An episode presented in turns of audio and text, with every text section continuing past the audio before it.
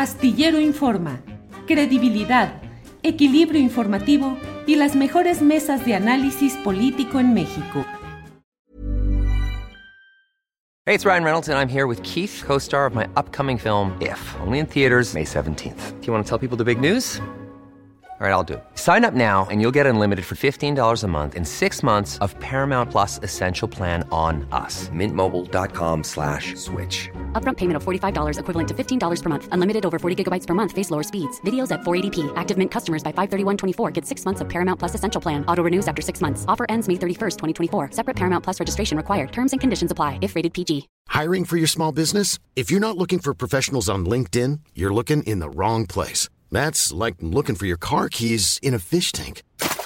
LinkedIn helps you hire professionals you can't find anywhere else, even those who aren't actively searching for a new job but might be open to the perfect role. In a given month, over 70% of LinkedIn users don't even visit other leading job sites. So start looking in the right place. With LinkedIn, you can hire professionals like a professional. Post your free job on linkedin.com slash people today.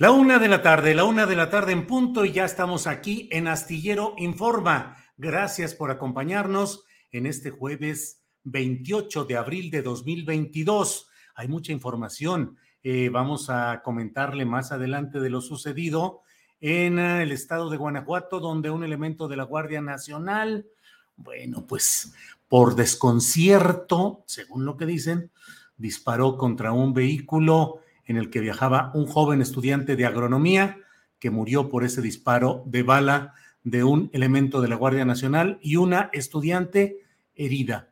Eh, vamos a comentar además también sobre lo que está sucediendo en Nuevo León respecto al caso Devani.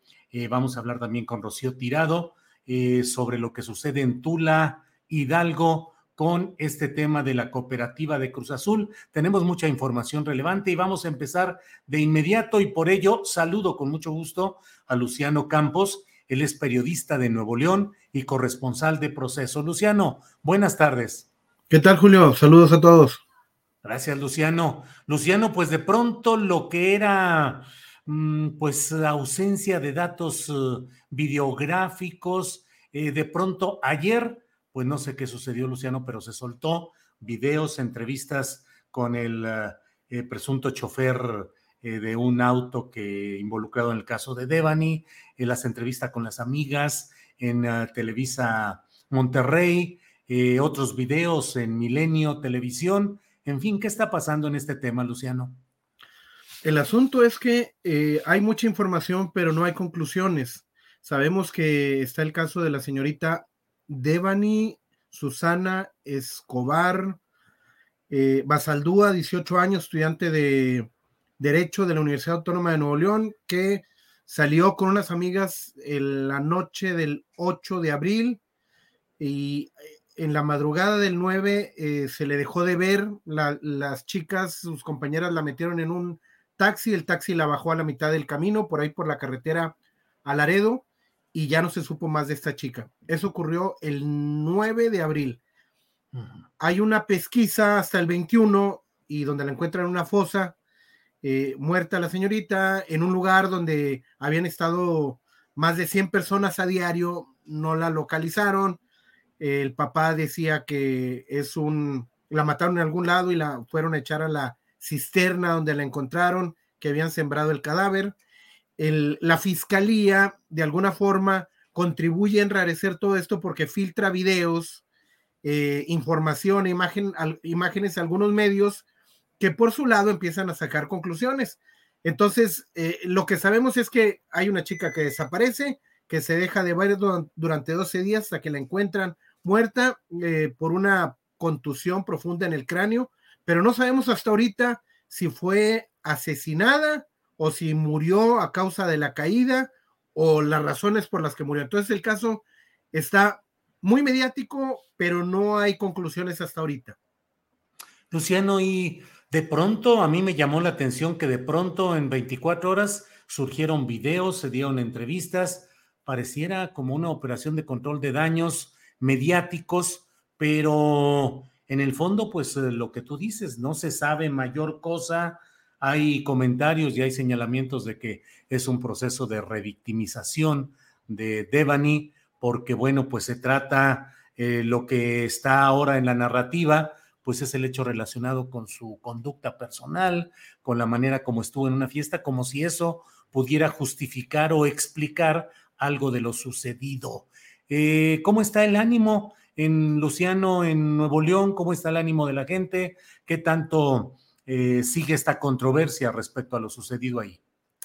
Mira, Julio, esto viene a confirmar, haciendo una lectura de lo que está ocurriendo de este sexenio mediático. Samuel García, el influencer, de alguna forma como que ha permeado en otros ámbitos lo que él está haciendo, o a lo mejor es una forma de ver el, el entorno político o procuración de justicia a nivel nacional desde la perspectiva de Nuevo León, donde ahora yo, ya todo se mediatiza, se, se transforma en evento de redes, que parece que lo está permeando también a, este caso en particular.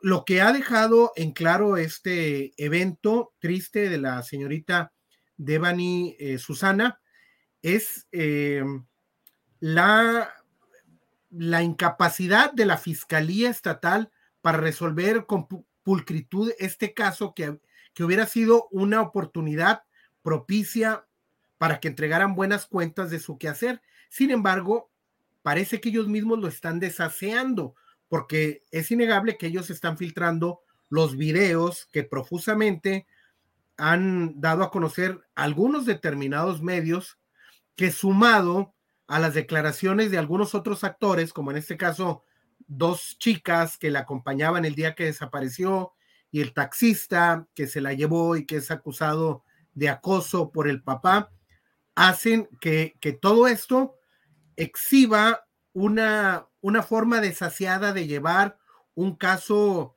pues que es lamentable. Estamos hablando de la muerte de un ser humano que se mediatizó y que ha dejado a la Fiscalía Estatal en una, en, exhibida como, como una, un ente que no puede resolver casos de forma expedita.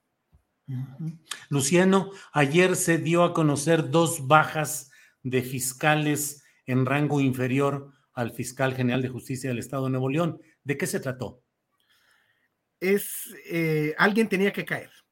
Pues Eso es este muy evidente. Rodolfo Salinas de era el fiscal de desaparecidos y Javier Caballero, creo que se llama el de el antisecuestros.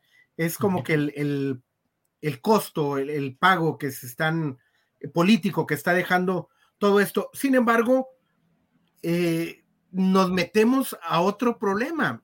Te, digo por qué, Julio. En Nuevo León hay registro en datos oficiales de seis mil ciento y tantos desaparecidos. Vamos a dimensionarlo, seis mil desaparecidos que nadie busca. Hay cinco fiscales para buscar seis mil personas. Pues es una barbaridad y, decimos, bueno, pues es que es una labor imposible. Bueno, se negligentemente se dejaron pasar este, muchos años sin que nadie los buscara. Hay cinco fiscales y la fiscalía corre a dos. Si de por sí son pocos, ahora son menos pocos, o sea, son más pocos, por decirlo, por decirlo precisamente.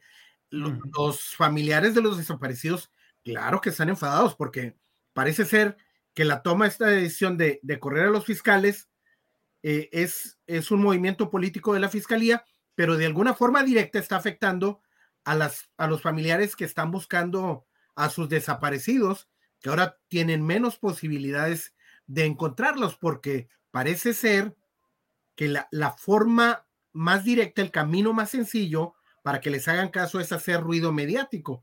Y recordemos, caso de Evany, eh, se, le pone atención porque el gobernador va y se presenta, Samuel García, va y se presenta con los familiares, se pone en el ojo público. Ahora hay otro caso, la señorita Yolanda Martínez que desapareció el 31 de marzo no la buscaban, pero los papás, eh, sus familiares organizaron una marcha, hicieron un plantón ahí enfrente del Palacio de Gobierno y ya les están, eh, los están eh, atendiendo. Pues parece ser que ese es el camino, hacer ruido para que les hagan caso. Luciano, ¿y hay anunciada alguna rueda de prensa, más información? ¿Cómo está en específico este proceso de investigación? Mira, es realmente eh, una, yo lo veo como una, un manejo desordenado de la información, porque el vicefiscal de Ministerios Públicos que se había convertido en el vocero de este caso, Luis Enrique Orozco, vicefiscal, está apareciendo eh, selectivamente en algunos medios y está dándoles declaraciones a unos y les da declaraciones a otros. Ayer convocaron a todos los medios para darnos una cronología de eh, videograbada de, cámaras este, de vigilancia, pero nos dan un video parcial porque nos muestran una cronología con imágenes de, de Devani, donde está en algunos momentos antes de la desaparición, pero más noche aparece un video completo donde, donde se muestra la chica eh, en los momentos previos donde estaba en la reunión. Entonces, hasta ahorita ha sido como que una presentación desordenada de información, de contenidos, de imágenes relacionados con un caso que, como te repito, hasta ahorita, más de dos semanas después, no tiene una, una resolución precisa. Es decir, eh, desaparece la señorita el, el, 9 de abril, la encuentran el 21, pero es fecha que no sabemos si murió por un accidente o si la asesinaron. Claro. Luciano, pues estaremos atentos a a lo que vaya sucediendo en este tema.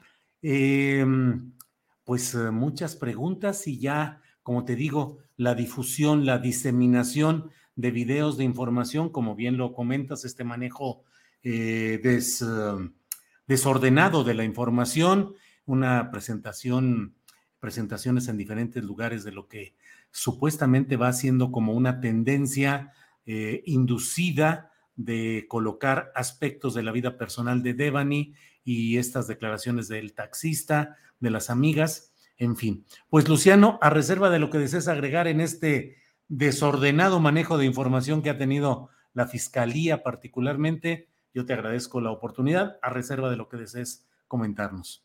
Sí, mira, se ha estado manejando eh, eh, lo de la vida privada de, de Devani, que en verdad no nos consta pero ha habido algunas entrevistas eh, donde están sugiriendo que la chica a lo mejor, como dices tú, como que a lo mejor merecía por la forma en que se comportaba, por la forma, o por haber salido esa noche, tan noche, o andar buscando fiesta.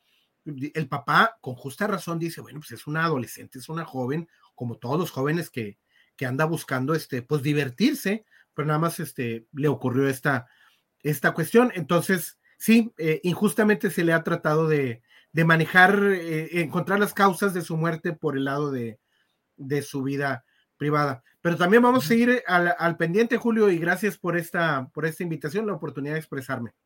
Al contrario, Luciano Campos, muchas gracias y seguimos en contacto. Gracias y buenas tardes. Hasta luego. Luciano Campos, periodista de Nuevo León y corresponsal de proceso acerca de lo que está sucediendo en Nuevo León, en el área metropolitana de Monterrey, en este caso de la joven Devani, que bueno, pues ayer estuvo cargada eh, los canales de televisión con videos, con filtraciones, con comentarios, con entrevistas, pues no sé, en una especie de eh, control de daños mediáticos por parte de poderes en Nuevo León que pienso que se sienten desplazados o mal parados ante la ineficacia que están mostrando en este y en otros temas. Bueno, en unos segundos más vamos a tener más información respecto a lo que ha sucedido en la región de Tula Hidalgo. Mientras tanto, mire, mientras esto sucede, eh, déjeme compartir con usted, si no hay otra cosa, déjeme compartir con usted lo que ha dicho hoy el... Um, Mire, este video de Alonso Castillo Cuevas. Por favor, adelante, Andrés. ¿No les parece raro que 48 horas después de que se dio a conocer que la Fiscalía General de la República tiene una carpeta de investigación en mi contra y que Gertz Manero la ha escondido durante seis meses, Ayer el fiscal Germán Castillo, muy bien acompañado de Ciro Gómez Leiva, que permitió que se llevara a cabo un montaje en su programa para dañar a mi familia y para proteger, como siempre lo ha hecho, al fiscal Alejandro Gertz Manero, mejor conocido como el fabricador de delitos, quien con un 11 a 0, la Suprema Corte de Justicia de la Nación evidenció que inventa delitos. Mi mamá pasó 528 días presa por un delito que no existe. Todo proviene de la mente enferma de Alejandro. Hay que tener algo claro.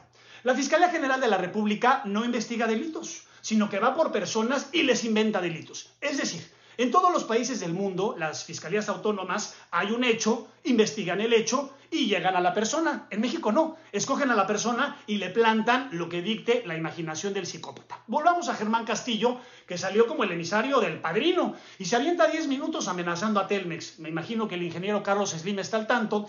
Y después se ve en contra del periodista Mario Maldonado y a la abogada Nina, que resulta es la novia de Gonzalo, mi hermano. Imagínense el nivel. Ahora el fiscal se ve en contra de ella. La indagatoria de los secuaces es absurda. Ellos lo saben. En el caso de Nina, de desde el 2011, tiene 158 seguidores en Twitter, 21 visualizaciones en este video y ella es parte de esta investigación.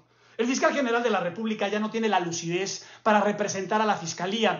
Quizás sea demencia senil. Hay muchos ejemplos. Cuando se filtra ese audio, que Ramos le tiene que explicar tres o cuatro veces al abogado de la nación qué es un amparo directo y qué es un amparo indirecto, te habla no de que sea tonto, sino de que evidentemente su cabeza no está bien y tiene la misma edad que tenía su hermano Federico cuando tenía un declive neurológico muy importante. Luego hay otro punto. Según los secuaces hay una campaña en contra del doctor Gertz. ¿Qué campaña?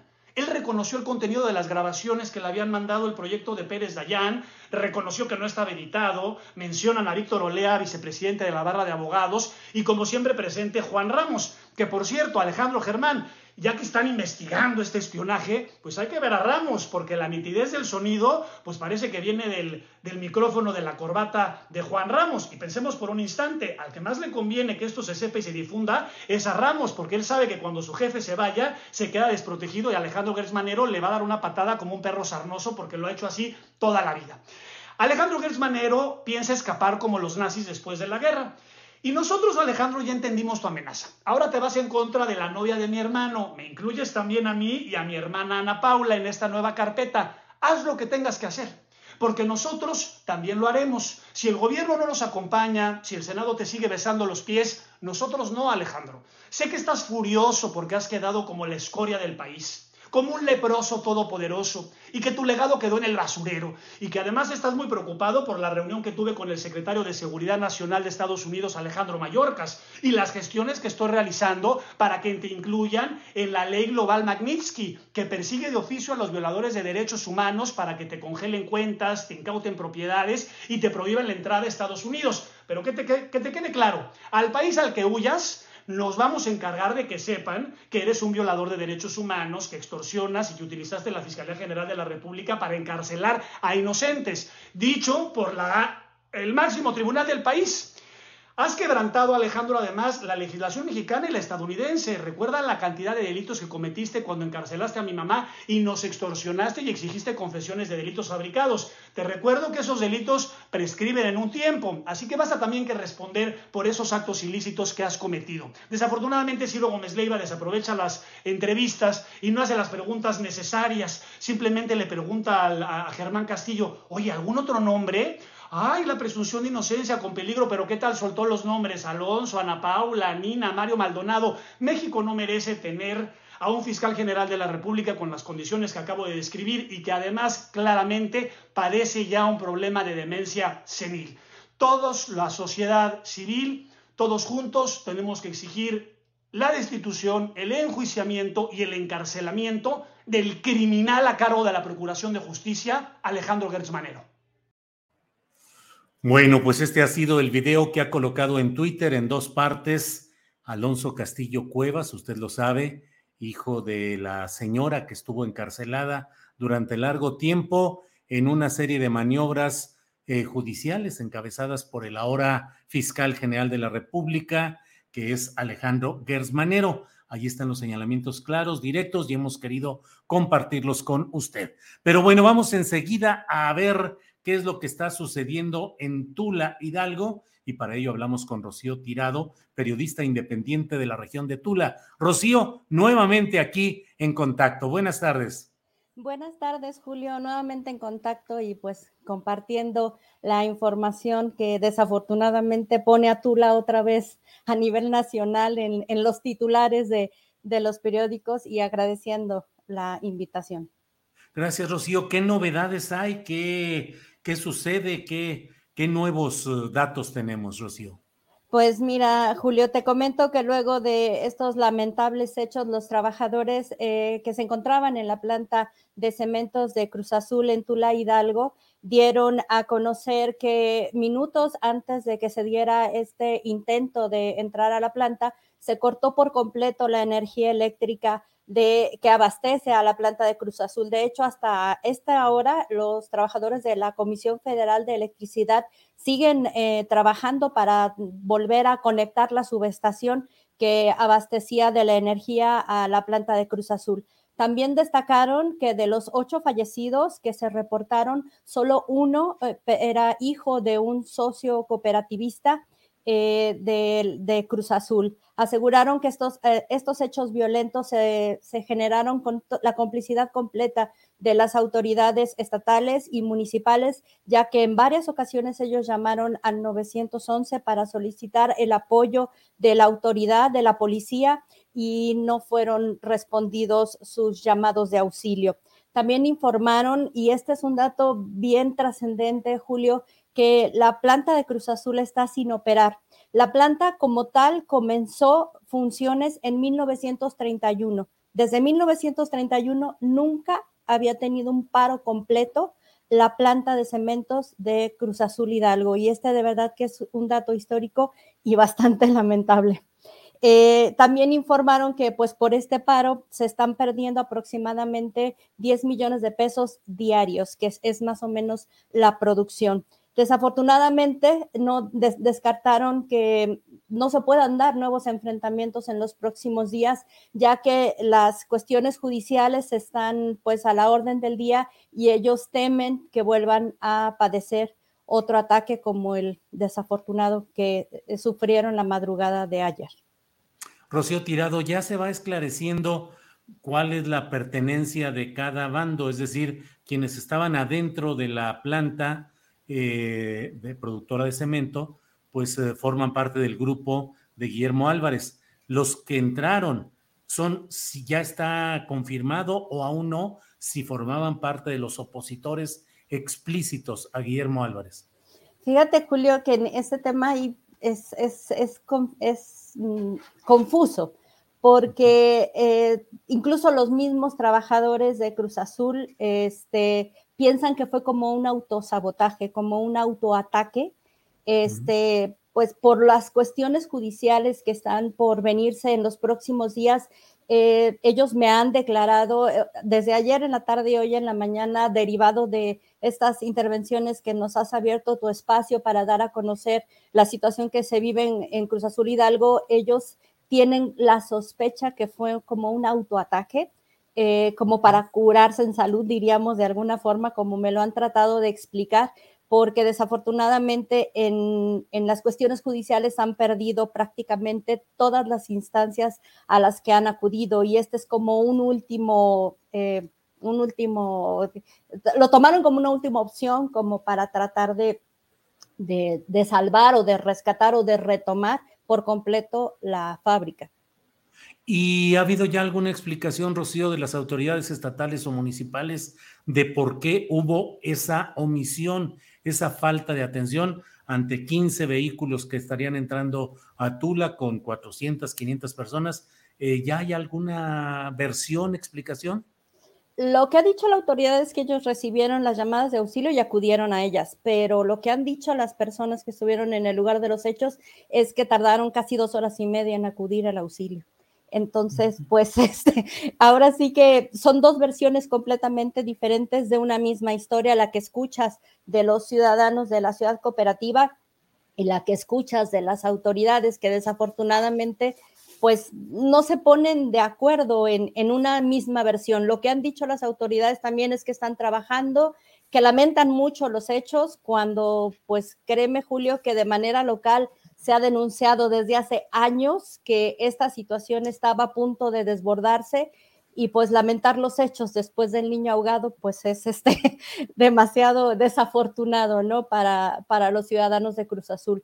En las últimas horas también te quiero comentar, Julio, que creo que el, el, el, lo que más preocupa a los ciudadanos de esta región es el encono social, el, el desmembramiento del tejido social que se ha dado en la ciudad cooperativa Cruz Azul, el que haya familias desunidas completamente por este tema, porque unos están de un lado y otros están de otro, y creo que el gran, eh, lo, lo, que necesitamos de manera local y lo que, en lo que se tienen que enfocar las autoridades es en tratar de, de unir y de dirimir estas diferencias y de buscar que de alguna forma las personas de, la ciudad cooperativa Cruz Azul encuentren un, un punto de acuerdo eh, que también la cuestión jurídica le dé celeridad, porque eso es lo que ha hecho que este proble problema crezca tanto, el tratar de dirimir en juzgados lo que se debería de decidir en una asamblea de socios.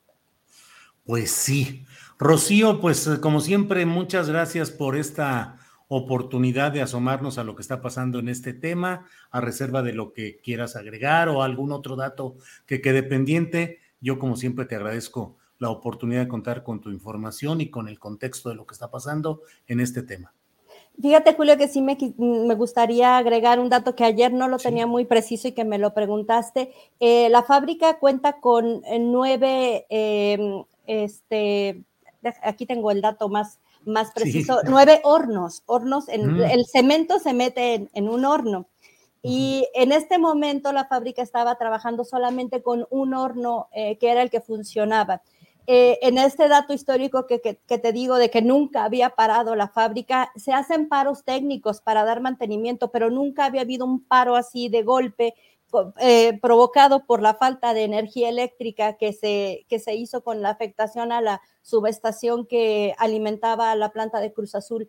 Entonces, eh, probablemente la, con este horno que solamente estaba funcionando, este, no, no, no se estaba produciendo tanto y probablemente la afectación para cuando se tenga que reactivar la planta, pues ese es otro tema que también tendrán que valorar los trabajadores de la Cruz Azul, porque los hornos no se pueden parar de, de sopetón, se tienen que, dejar que se enfríen y se dejan 12 horas rodando sin material. Entonces, ese es otro tema que también se tendrá que verificar por autoridades y además saber quién se va a hacer cargo de este daño que tiene la planta de Cruz Azul, de la cual también destacan los trabajadores.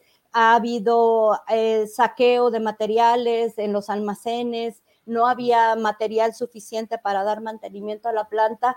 Eh, de verdad que este es un problema, además del social, además del económico, es un problema muy grande que alguien se va a tener que hacer cargo. Híjole, pues bueno. Rocío, muchas gracias por la información, muchas gracias por el contexto y seguiremos en contacto. Gracias, Rocío. Muchas gracias a ustedes, que tengan bonita tarde. Hasta luego, gracias. Ha sido Rocío Tirado quien nos ha dado esta información. Ella es eh, periodista independiente de la región de Tula, Hidalgo. Bueno, pues mire, el tema del día, el tema del día es la propuesta de reforma electoral que ha hecho el presidente López Obrador.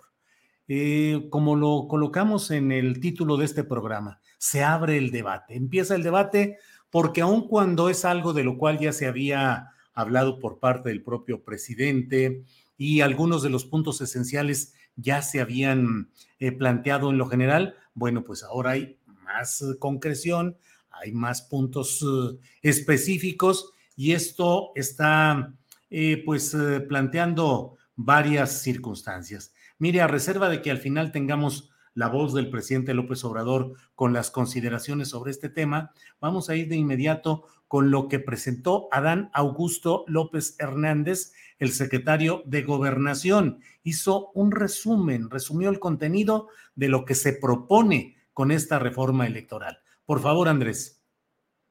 esta iniciativa de reforma que hoy se presenta a la Cámara de Diputados responde al añejo reclamo de los ciudadanos del pueblo de México.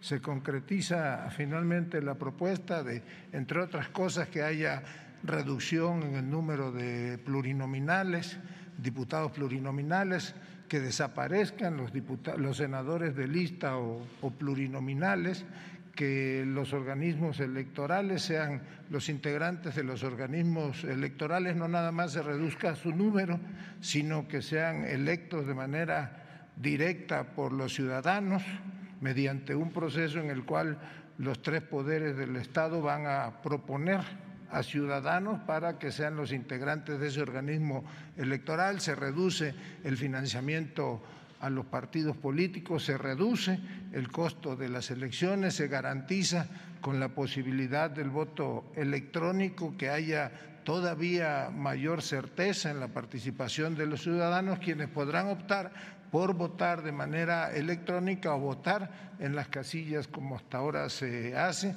Se facilita también con esta iniciativa de reforma la participación de los millones de mexicanos que viven en el extranjero y eh, por una u otra razón no pueden estar en el país el día de las elecciones, pues ellos podrán hacerlo ya de manera electrónica mediante un procedimiento más ágil y eh, finalmente pues se reduce también el financiamiento a los partidos políticos.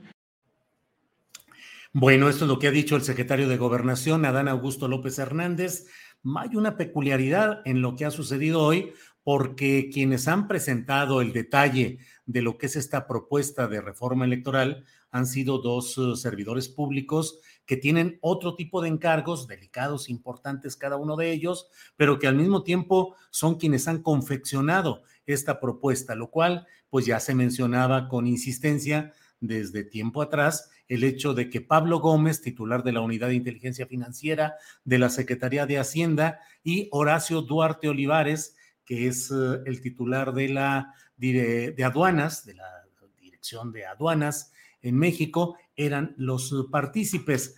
Eh, Horacio Duarte es un abogado que ha acompañado desde que López Obrador estaba en el PRD, en sus candidaturas presidenciales, en otro tipo de actos del PRD que eran eh, bajo la eh, conducción de López Obrador, allí estuvo Horacio Duarte, fue un abogado que peleó contra los fraudes electorales, que denunció que conoce de viva voz, en carne política propia, lo que sucede con todas estas manipulaciones tradicionales. Él forma parte del grupo Texcoco. Él es del grupo que encabeza el senador morenista eh, Martínez, Egidio Martínez, que es el máximo jefe de este grupo Texcoco, al cual pertenece también Delfina eh, Gómez, la actual secretaria de Educación Pública. Las acusaciones contra Delfina Gómez por los descuentos de porcentajes de los sueldos para tareas partidistas es algo en lo cual estuvo también involucrado el propio Horacio Duarte, que era el secretario del ayuntamiento que presidía Delfina Gómez. Bueno, pues Horacio Duarte dio a conocer eh, algunos puntos finos de este tema de la reforma electoral propuesta. Por favor, Andrés. Tocarán 18 artículos constitucionales, habrá siete artículos transitorios que van a contener esta reforma democrática, esta reforma constitucional que busca eh, básicamente como primer objetivo hacer más barata la democracia en nuestro país. El primer tema en la reforma es la creación del Instituto Nacional de Elecciones y Consultas, es decir, hay una modificación, una sustitución del actual órgano electoral para dar paso a este Instituto Nacional de Elecciones y Consultas. Cabe destacar que derivado de este nuevo modelo eh, de, autoridad electoral, tanto en el tema de consejeros como en el tema de magistrados, decir, del Tribunal Electoral. Habrá un mecanismo de designación a través del voto popular el primer domingo del mes de agosto, siendo los candidatos postulados por los tres poderes eh, de, la Unión. Cabe señalar que ahí hay también una disminución de consejeros. Habrá de 11 consejeros que tenemos actualmente, bajará a siete consejeros de manera, de manera directa. Otro tema fundamental es la federalización de las elecciones para que desaparezcan los organismos llamados OPLES, así definidos, que son los organismos de los estados encargados de los procesos electorales, lo mismo de los tribunales electorales locales. Bueno, esta es una parte de lo que ha dicho hoy Horacio Duarte. Ahí hemos eh, puesto una pausa, pero enseguida eh, voy a pedir que pongamos el video en el cual detalla un poco más el asunto del número de representaciones en los congresos federal y estatales, lo relacionado al financiamiento a partidos políticos y otro tipo de actividades. Eh, por favor, Andrés, el siguiente video con Horacio Duarte. Hay una, una eliminación, eliminación perdón, de los diputados plurinominales y una reducción sustancial también del número de legisladores federales y locales. Cabe destacar que va a tocar tanto la legislatura federal como la legislatura de los estados, en el caso de la Cámara de Diputados pasando a 300 diputados. Y aquí vale la pena resaltar que disminuir 200 diputados en el Congreso de la Unión es un avance fundamental, manteniendo evidentemente la pluralidad que requiere el país.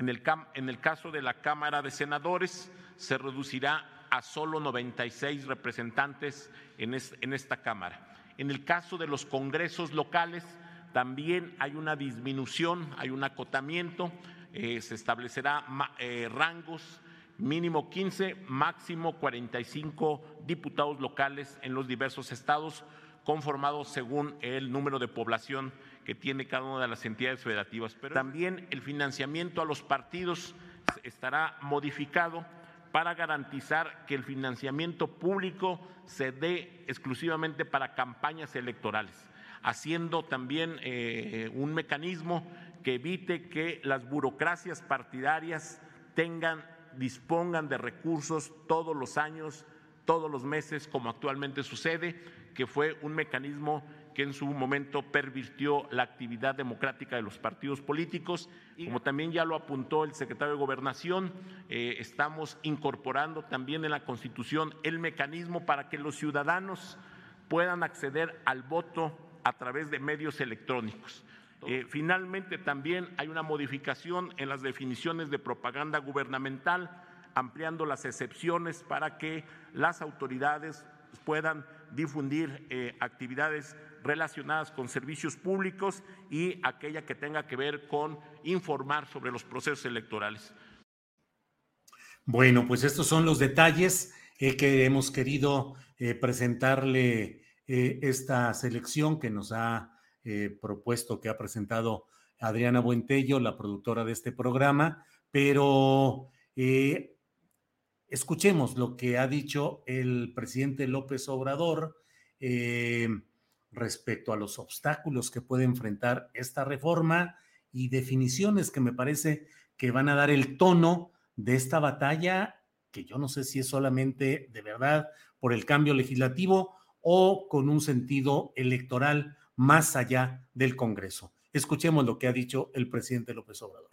Pues no va a haber eh, yo considero muchos obstáculos, ahora lo van a pensar más, porque según mi información, este, la gente no quedó contenta con ellos, con lo que hicieron eh, al no eh, aprobar la reforma constitucional en materia eléctrica. Y si nos atenemos, repito, reitero, a lo que decía el general Cárdenas y a lo que decía Adolfo López Mateos, fue un acto de traición a la patria. Y la gente no quiere eso. no se elige a los diputados para proteger a empresas extranjeras. Se elige a los diputados para proteger y defender al pueblo de México. Así de claro. Entonces, yo siento que lo van a, pensar más. Pues esto es lo que ha dicho el presidente de la República y ello implica, me parece a mí, que el tono de la discusión que está por venir, ya diferentes representantes, eh, dirigentes de los partidos opositores han ido señalando objeciones a esta propuesta de reforma electoral y pareciera que la tendencia es a reproducir el cierre de filas de estos grupos opositores para no dejar pasar ni esta reforma electoral propuesta por el presidente de la República, ni por eh, eh, ni en el tema de la Guardia Nacional. Pero mire, para tener información, para tener un análisis de lo que esto significa, está en la línea telefónica el doctor Jaime Cárdenas. Él es abogado académico y fue consejero electoral. Así es que saludo con gusto al doctor Jaime Cárdenas. Jaime, buenas tardes. Julio, eh, Julio, buenas tardes. Gusto en saludarte a ti y al auditorio de, que te escucha con mucha atención todos los días. Gracias, Jaime, muy amable. Jaime, pues ya está ahí la propuesta tan eh, presentada en lo general, comentada en eh, semanas anteriores, pero ya está hoy más detallada con puntos más finos. En primera lectura, ¿qué te parece, Jaime? Sí, yo creo que es una propuesta, como tú lo decías hace un momento, eh, que debe ser analizada en distintos planos, ¿no?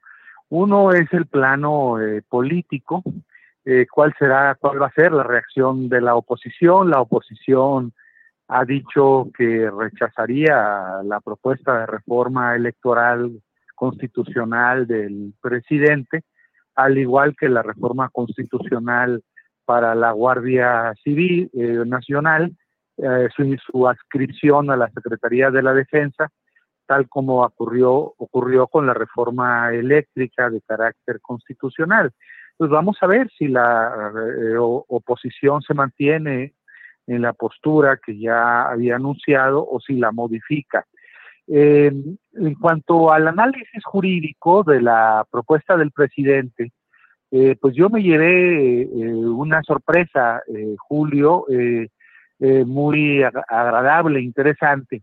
mira, por ejemplo, el tema que preocupaba a muchos de si el sistema de representación en diputados, senadores, alcaldías iba a ser menos representativo, este sistema que propone la, la iniciativa de listas por estados o en a nivel municipal, eh, listas municipales para elegir a los eh, regidores, pues me parece que puede ser eh, bastante proporcional, más proporcional de lo que ahora tenemos.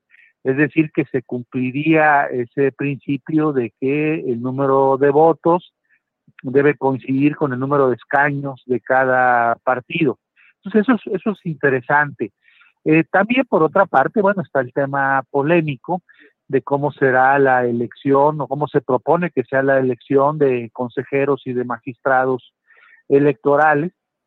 Y pues es una propuesta interesante. Si, primero este, en el número de consejeros electorales se reduce el número de 11 a 7, se mantiene el número de los magistrados de la sala superior del Tribunal Electoral, pero el método, como él ya lo había anunciado, el presidente, pues eh, será por elección ciudadana, ciertamente a propuesta 20 que propondrán candidatos cada eh, poder público, el ejecutivo, el legislativo y el judicial.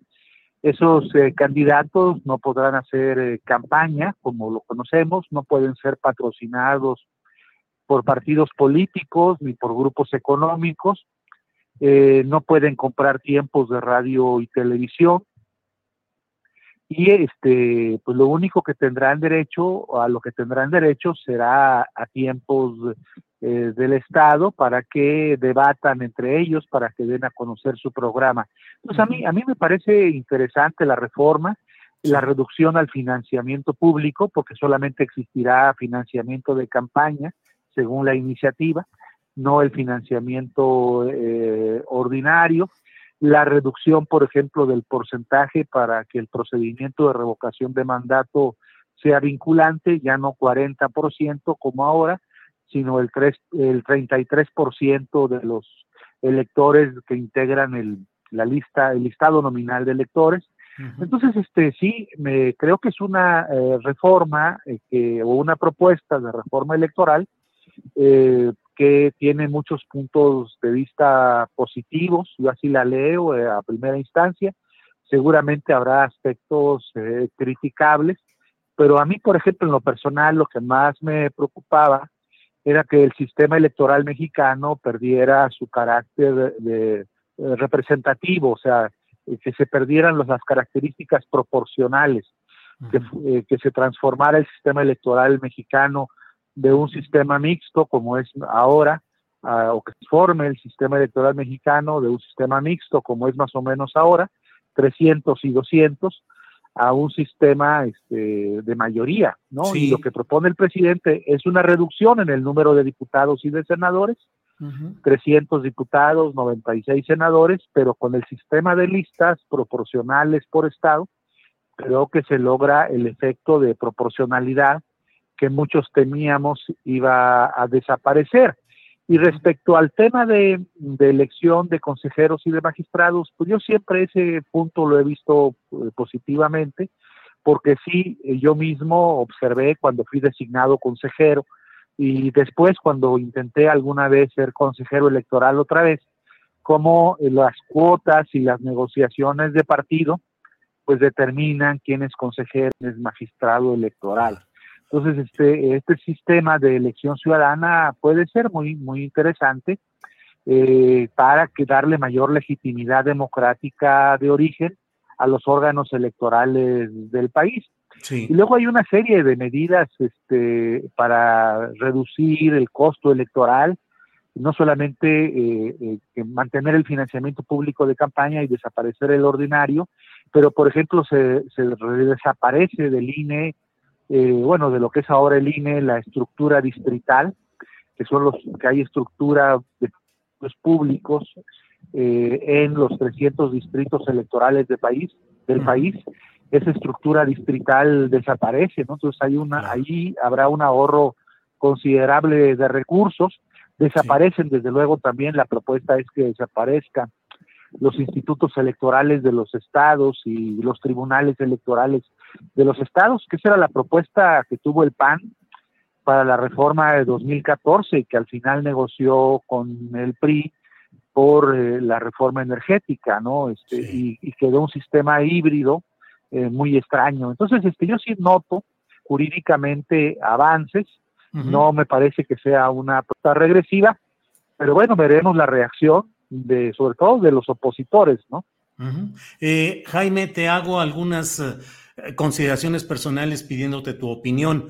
A mí me parece que varios de los momentos de las reformas electorales surgieron de exigencias de la oposición ante el avasallamiento que el poder eh, dominante, sobre todo el priista, eh, establecía hacia los opositores y que en la reforma, eh, pues la más llamativa, la más impactante, la que impulsó Reyes Heroles como secretario de gobernación, implicaba conceder a la oposición desde financiamiento, representación proporcional, presencia en las cámaras. Ahora, se está haciendo una propuesta de reforma electoral a la medida del poder actual de Morena y la llamada 4T? Pues yo, sí creo que sí, eso en eso tienen razón, cambia en, eh, en buena medida la tradición de las reformas electorales en México, que ciertamente, como tú dices, todas han provenido o casi todas, eh, tal vez la del 2014 que fue derivó del Pacto por México no, pero casi todas han provenido de la oposición eh, y no del gobierno. Bueno, la, del, la de Reyes Heroles que tú mencionabas, eh, pues sí, fue el gobierno estuvo dispuesto a concederle eso a la oposición. Podemos decir que eran reformas en donde había un impulso de la oposición al cambio, y el gobierno cedía, el gobierno priista cedía en algunos aspectos. Y aquí es el, gobierno el que impulsa la reforma, esperando que la oposición la acepte, ¿no? Eh, te digo, por ejemplo, el, el, caso de la desaparición de los tribunales electorales de los estados o de los llamados OPLES, los institutos electorales estatales. Esa era una propuesta hace algunos años del PAN. A ver qué dice ahora el PAN, ¿no? El PAN, por ejemplo, luchó porque eh, desaparecieran esos órganos electorales estatales y el PRI no quiso eh, durante el sexenio de Peña Nieto. Y entonces llegó, se estableció es la, la fórmula que hoy tenemos, que es una fórmula híbrida donde eh, hay competencias que la federación realiza en los estados, los órganos electorales federales en los estados, y los estados conservan las competencias en materia electoral, pero las conservan. Entonces, este, vamos a ver cómo reaccionan. Yo, creo, como tú lo auguras, efectivamente que será eh, una respuesta negativa de la oposición por una razón política. Eh, no, vamos a ver también qué razones jurídicas exponen para o esgrimen para oponerse a esta reforma electoral. Creo que sí, que por un lado obedece, bueno, de buena medida obedece esta reforma a las necesidades de la 4T, la visión que tiene el presidente. El presidente López Obrador siempre ha sido muy crítico de los órganos electorales, no creas que eh, últimamente, sino desde siempre. Yo recuerdo cuando era consejero electoral eh, del antiguo IFE, él tenía una visión crítica sobre muchos temas, de cómo éramos designados, de si teníamos vínculos o no con los partidos, este, de nuestros salarios, o sea, él siempre mantuvo una posición crítica y le parecía que la estructura electoral eh, era excesiva desde que era opositor eh, y no, no solamente ahora que es presidente. Entonces él, él tenía una visión propia del sistema electoral bastante crítica eh, y creo que sí, que obedece mucho a su concepción personal, ¿no? Hay por ahí, hay una parte, por ejemplo, en la que me fijé porque de alguna forma, no, es que me atañe, pero tiene que ver con mi historia personal de vida. Eh, hay, una parte en un artículo transitorio, creo que eso pues, habría que evaluarlo si así corresponde, donde dice que si la reforma se aprueba, eh, el, el, el, actual INE tendría que informar al instituto para devolver al pueblo lo, roba, lo robado, su estado financiero, ¿no? Su estado financiero, me llamó eso la atención. Yo creo que debiera ser a la auditoría superior de la federación y no al instituto para devolver al pueblo lo robado. Pero bueno, ese es un tema que se puede discutir no es un tema trascendente dentro de la propuesta del presidente. Claro. Jaime, en esta, este sistema de mm, elección por listas eh, es una virtual eliminación del sistema de la mayoría relativa. ¿A qué país o con qué ejemplo podemos tomar como referencia para entender las consecuencias que, entre otras cosas, yo pregunto si esto va a fortalecer más el control de las dirigencias partidistas sobre la integración de esas listas.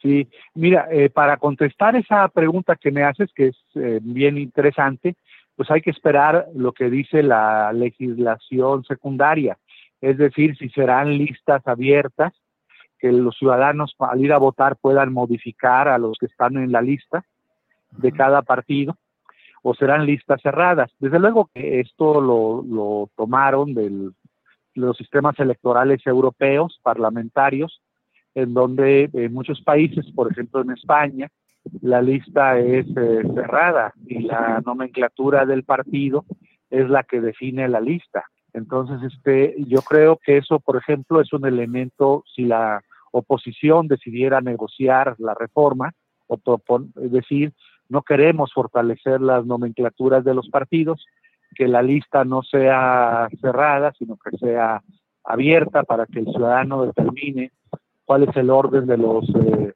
de los candidatos en la lista y es más hasta que el ciudadano pudiera incorporar el que va a votar algún candidato que no esté previsto en la lista. Entonces, este, eh, el, el, método de listas está tomado de los sistemas parlamentarios, principalmente europeos, y en los sistemas europeos suele haber, suele prevalecer el sistema de listas cerradas. Eh, aunque hay algunas experiencias de listas semiabiertas o abiertas, una parte la, de la lista la define la nomenclatura del partido y la otra los propios ciudadanos al ir a votar. Eh, ahí es un tema importante lo que tú me estás preguntando, ¿no? Sí. Eh, yo creo que ahí eso podría, si la Constitución no lo dice nada, bueno, la oposición podría decir queremos listas, está bien, pero que sean listas abiertas o vamos a definirlo eso en la legislación secundaria y que quedara contemplado en un transitorio para que la legislación secundaria hubiese algún tipo de negociación y parte de la lista fuese cerrada y parte de la lista fuese abierta, en fin. de, eso, pues, son temas interminables de negociación política que podrían tener los partidos. Claro, Jaime, em, yo en una primera lectura mm, me ha parecido que el tema de la reducción del número de legisladores en eh, diputados y en senadores es un asunto importante, valioso, pero me parece que no es el sustancial. Me parece que lo esencial es la reconfiguración, el rediseño del poder electoral, es decir, del INE y del Tribunal Electoral del Poder Judicial de la Federación. Y en ese sentido me pregunto y te pregunto si lo que se está buscando es una mayor concentración del poder electoral en las manos del poder actual del Ejecutivo, particularmente, que tiene una gran presencia en el legislativo. Es decir, lo que se está buscando es tomar el control real del poder electoral, Jaime. ojalá, ojalá no sea eso. Eh, desde luego la propuesta de reforma constitucional no precisa muchas cosas. Yo ahí lo que te contestaría, eh, bueno, depende, ¿no? Te diría depende. Eh, si esos 20 que va a proponer cada poder, el 20 que va a proponer el Ejecutivo, el Legislativo, el Judicial, para que vayan a la elección. Si esa propuesta se hace de manera subjetiva, sin ningún método, sin ningún um, análisis de, méritos, sin ninguna base meritocrática, pues podría ser lo que tú dices, porque si el presidente va a proponer 20 de los que se van a votar, tanto consejeros como magistrados, y el legislativo, donde él tiene mayoría, va a proponer otros 20, pues sí, eh, implicará, eh, y, no hay un mérito para elegir a los 20 por parte de cada poder, eh, pues sí puede implicar lo que tú dices, una concentración del sistema electoral, de las estructuras electorales en manos del actual gobierno. Pero sí, la, la, constitución o la ley secundaria establece que esos 20 que va a elegir cada poder no serán eh, propuestos caprichosamente o arbitrariamente o subjetivamente por cada poder, sino que esos tres poderes tendrán que, por ejemplo, proponer una convocatoria pública para que se inscriba todo el que esté interesado y que se sometan a un eh, examen de méritos y los eh, más calificados sean los que sean propuestos por cada poder, pues yo creo que eso puede reducir sensiblemente la influencia del Ejecutivo en el control del sistema electoral. O sea, ese, ese detalle, los sistemas electorales, como muchas cosas en las leyes, ¿no? Lo, de lo que depende eh, una respuesta u otra, pues es el detalle, ¿no? ¿Cómo se van a proponer esos 20? Los el Ejecutivo va a decir, pues a mí me gusta que vaya Julio Hernández Astillero y que vaya Jaime Cárdenas y tal. Pues eso, eso no estaría bien, ¿no? Tendría que ser este una, eh, una convocatoria que es el ejecutivo en donde pues alguna autoridad o una instancia imparcial no sé la UNAM o alguna otra instancia eh, y realizara ese examen de méritos y viera cuáles son los mejores perfiles y le proponga al ejecutivo mire yo le propongo estos 20 o estos 30 que son los mejores y usted escoja los 20 que quiera y igual el legislativo e igual el judicial. Bien, pues eh, Jaime Cárdenas, abogado, ex consejero electoral, muchas gracias por esta oportunidad de, abordar eh, pues ampliamente este tema. Y bueno, como dices, yo así lo entiendo, el diablo electoral está en los detalles y el diablo de las próximas elecciones también está en las resoluciones que tomen los partidos en este momento, Jaime. Así es, así lo veo como tú eh, concluyo, así como tú concluiste, coincido contigo. Creo que es eso que está en los detalles, que va a depender todo de lo que digan los partidos opositores de esta propuesta Si de entrada la descalifican, pues ya sabemos que vienen momentos de mayor de polarización política, social, de menor entendimiento. Por ejemplo, habrá nombramientos que no se puedan hacer eh, en, las en los propios órganos electorales o en el eh, INAI o en tantas instituciones donde hay nombramientos pendientes. En fin, vendrán épocas complicadas para, para el gobierno y para la oposición también, ¿no? De, enfrentamiento. Entonces vamos a ver cómo, cómo reaccionan ante esta propuesta. Jaime Cárdenas, muchas gracias. Apreciamos mucho que nos hayas hecho un huequito en tus actividades para poder platicar sobre este tema, Jaime. Eh, sí, disculpa que no, no haya sido por Zoom, pero estoy en Oaxaca en un congreso. Sí, sí, lo En un congreso analizando el, la, la, constitución de Oaxaca, ¿no? La local. Bueno, ah. muchas gracias, Julio, por la entrevista. Y un saludo al auditorio. Igual, hasta luego. Gracias. Pues ha sido el doctor Jaime Cárdenas, abogado académico, exconsejero electoral, un hombre con un gran reconocimiento en cuanto a su sapiencia como jurista eh, y también con un gran reconocimiento en cuanto a su congruencia y su honestidad en el ejercicio de diversos cargos de servicio público, entre ellos el de consejero electoral. Así es que pues ha sido muy interesante lo que hemos podido platicar con, eh, con el doctor Jaime Cárdenas. Bueno, mire, vamos, son las dos de la tarde en punto y qué tal que le pedimos a Andrés que nos ayude poniendo eh, un promocional de unos cuantos segundos y después de ello regresamos. Así es que, gracias.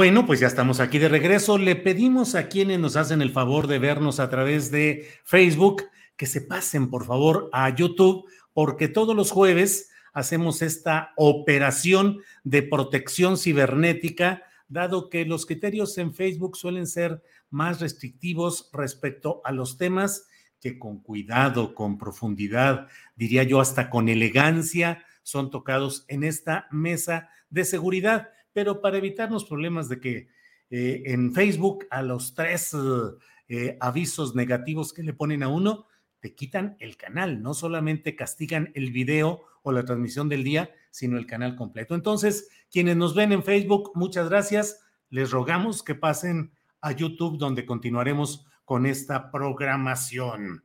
Bueno, pues hoy es jueves 28 de abril, son las 2 de la tarde con dos minutos y estamos en el momento ideal para darle entrada a nuestra mesa de este día. Ya están con nosotros ahí. Víctor Ronquillo, Víctor, buenas tardes. Hola, buenas tardes. Gusto saludarlos a ti, Julio, a Guadalupe, a Ricardo y al público que nos acompaña también.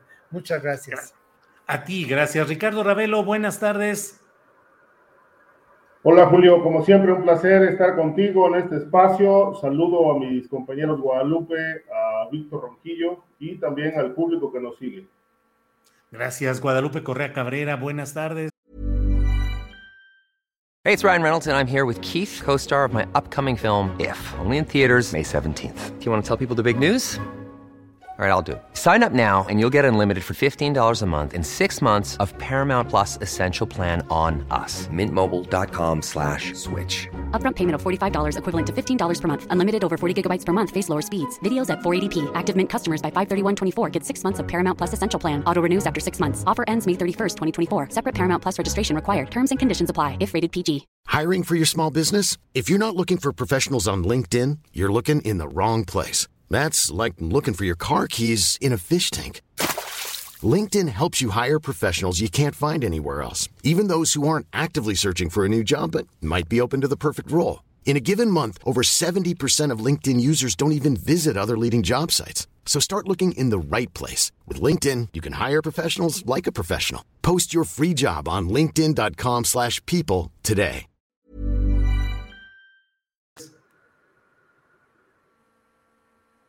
Chup, chup. No, no, no, lo tienes activado. Seguimos mientras tú lo activas. Gracias. Eh, bueno, antes de, de ir eh, eh, sobre una serie de, de, temas que son relevantes y que vamos a tocar a lo largo de esta mesa, déjenme por favor eh, tocar este tema de lo que ha sucedido en Guanajuato. Miren ustedes, el Centro Pro de Derechos Humanos nos dice la ejecución arbitraria de Ángel, un estudiante de la Universidad de Guanajuato, en Irapuato, eh, por elementos de la Guardia Nacional, ocurre en preocupante contexto de opacidad y militarización. Dice el Centro PRO que de mayo de 2019 a marzo de 2021 se registraron al menos 161 eventos de uso de la fuerza por parte de la Guardia Nacional donde fallecieron 94 personas, de acuerdo con datos obtenidos vía solicitud de información.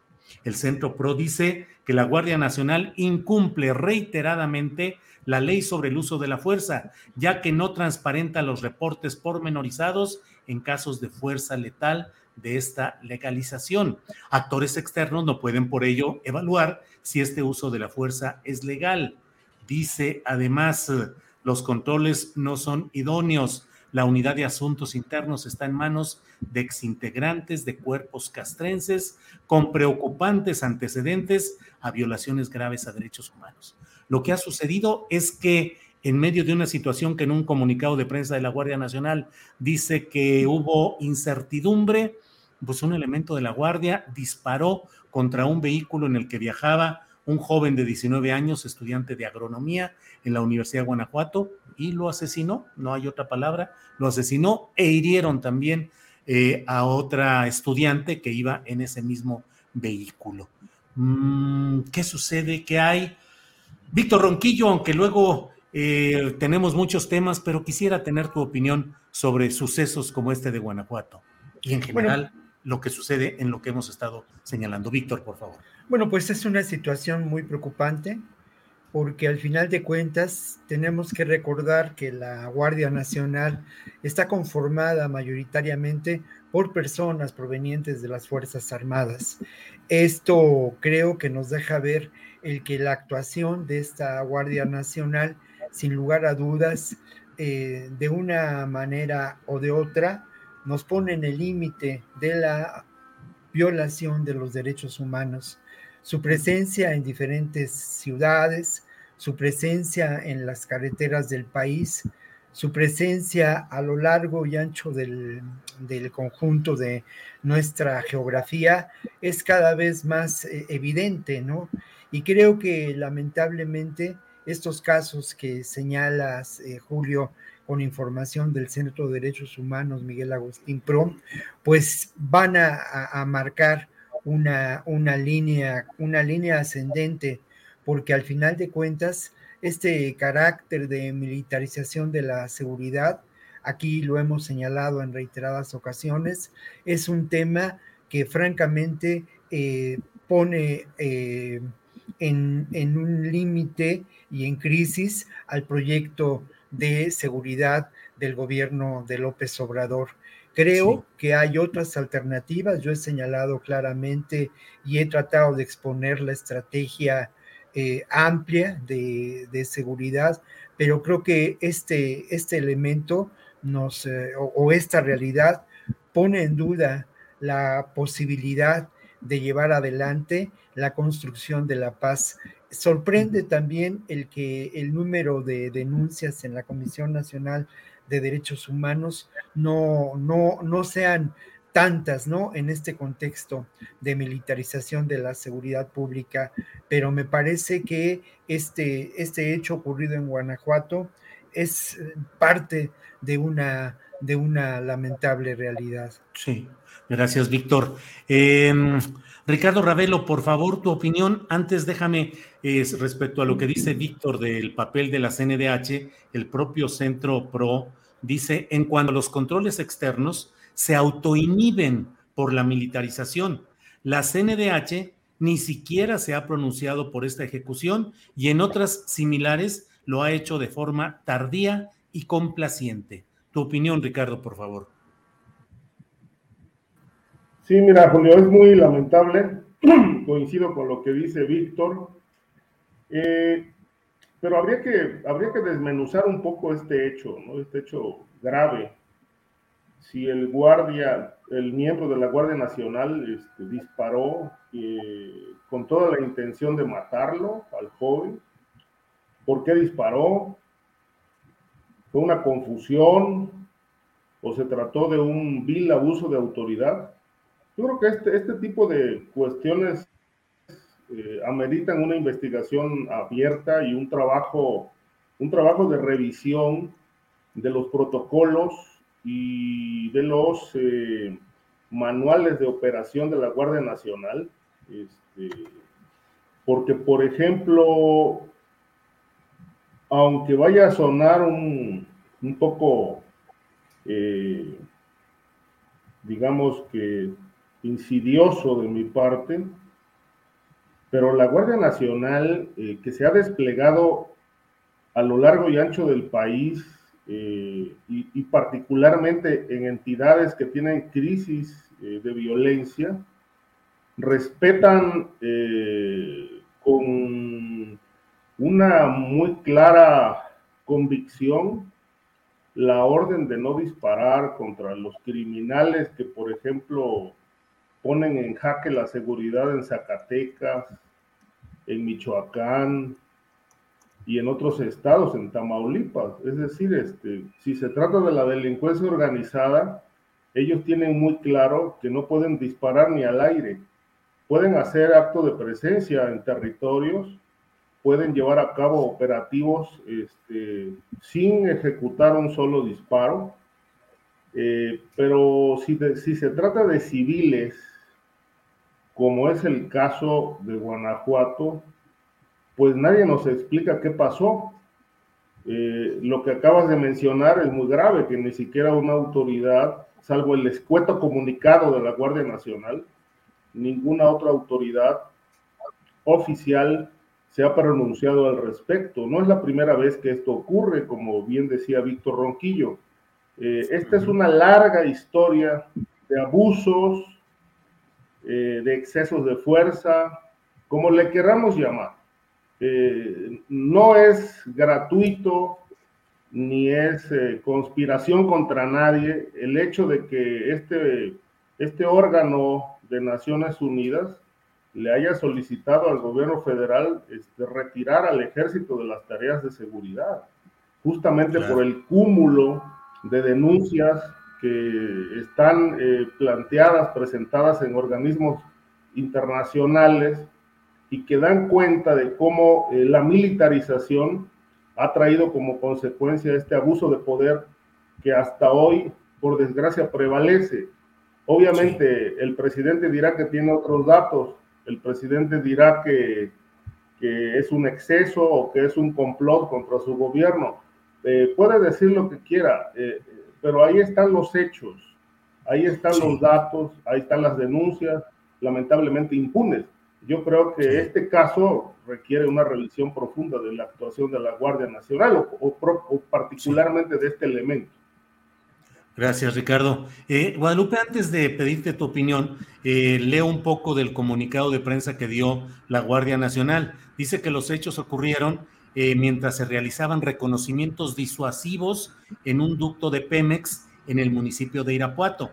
Y dice, abro comillas, personal de la Guardia Nacional observó dos vehículos estacionados en un camino de terracería sin poder identificar a sus ocupantes, quienes al percibir su presencia procedieron a retirarse del lugar de manera precipitada, motivo que provocó desconcierto e incertidumbre entre los miembros de este instituto policial. Derivado de lo anterior, un elemento de la Guardia Nacional descendió del vehículo en el que se transportaba y de forma unilateral accionó su arma de cargo en contra de las camionetas que se retiraban del lugar, resultando una persona fallecida y otra lesionada. Ya está presentado ante las autoridades competentes y se está elaborando la carpeta de investigación. Guadalupe, tu opinión, por favor.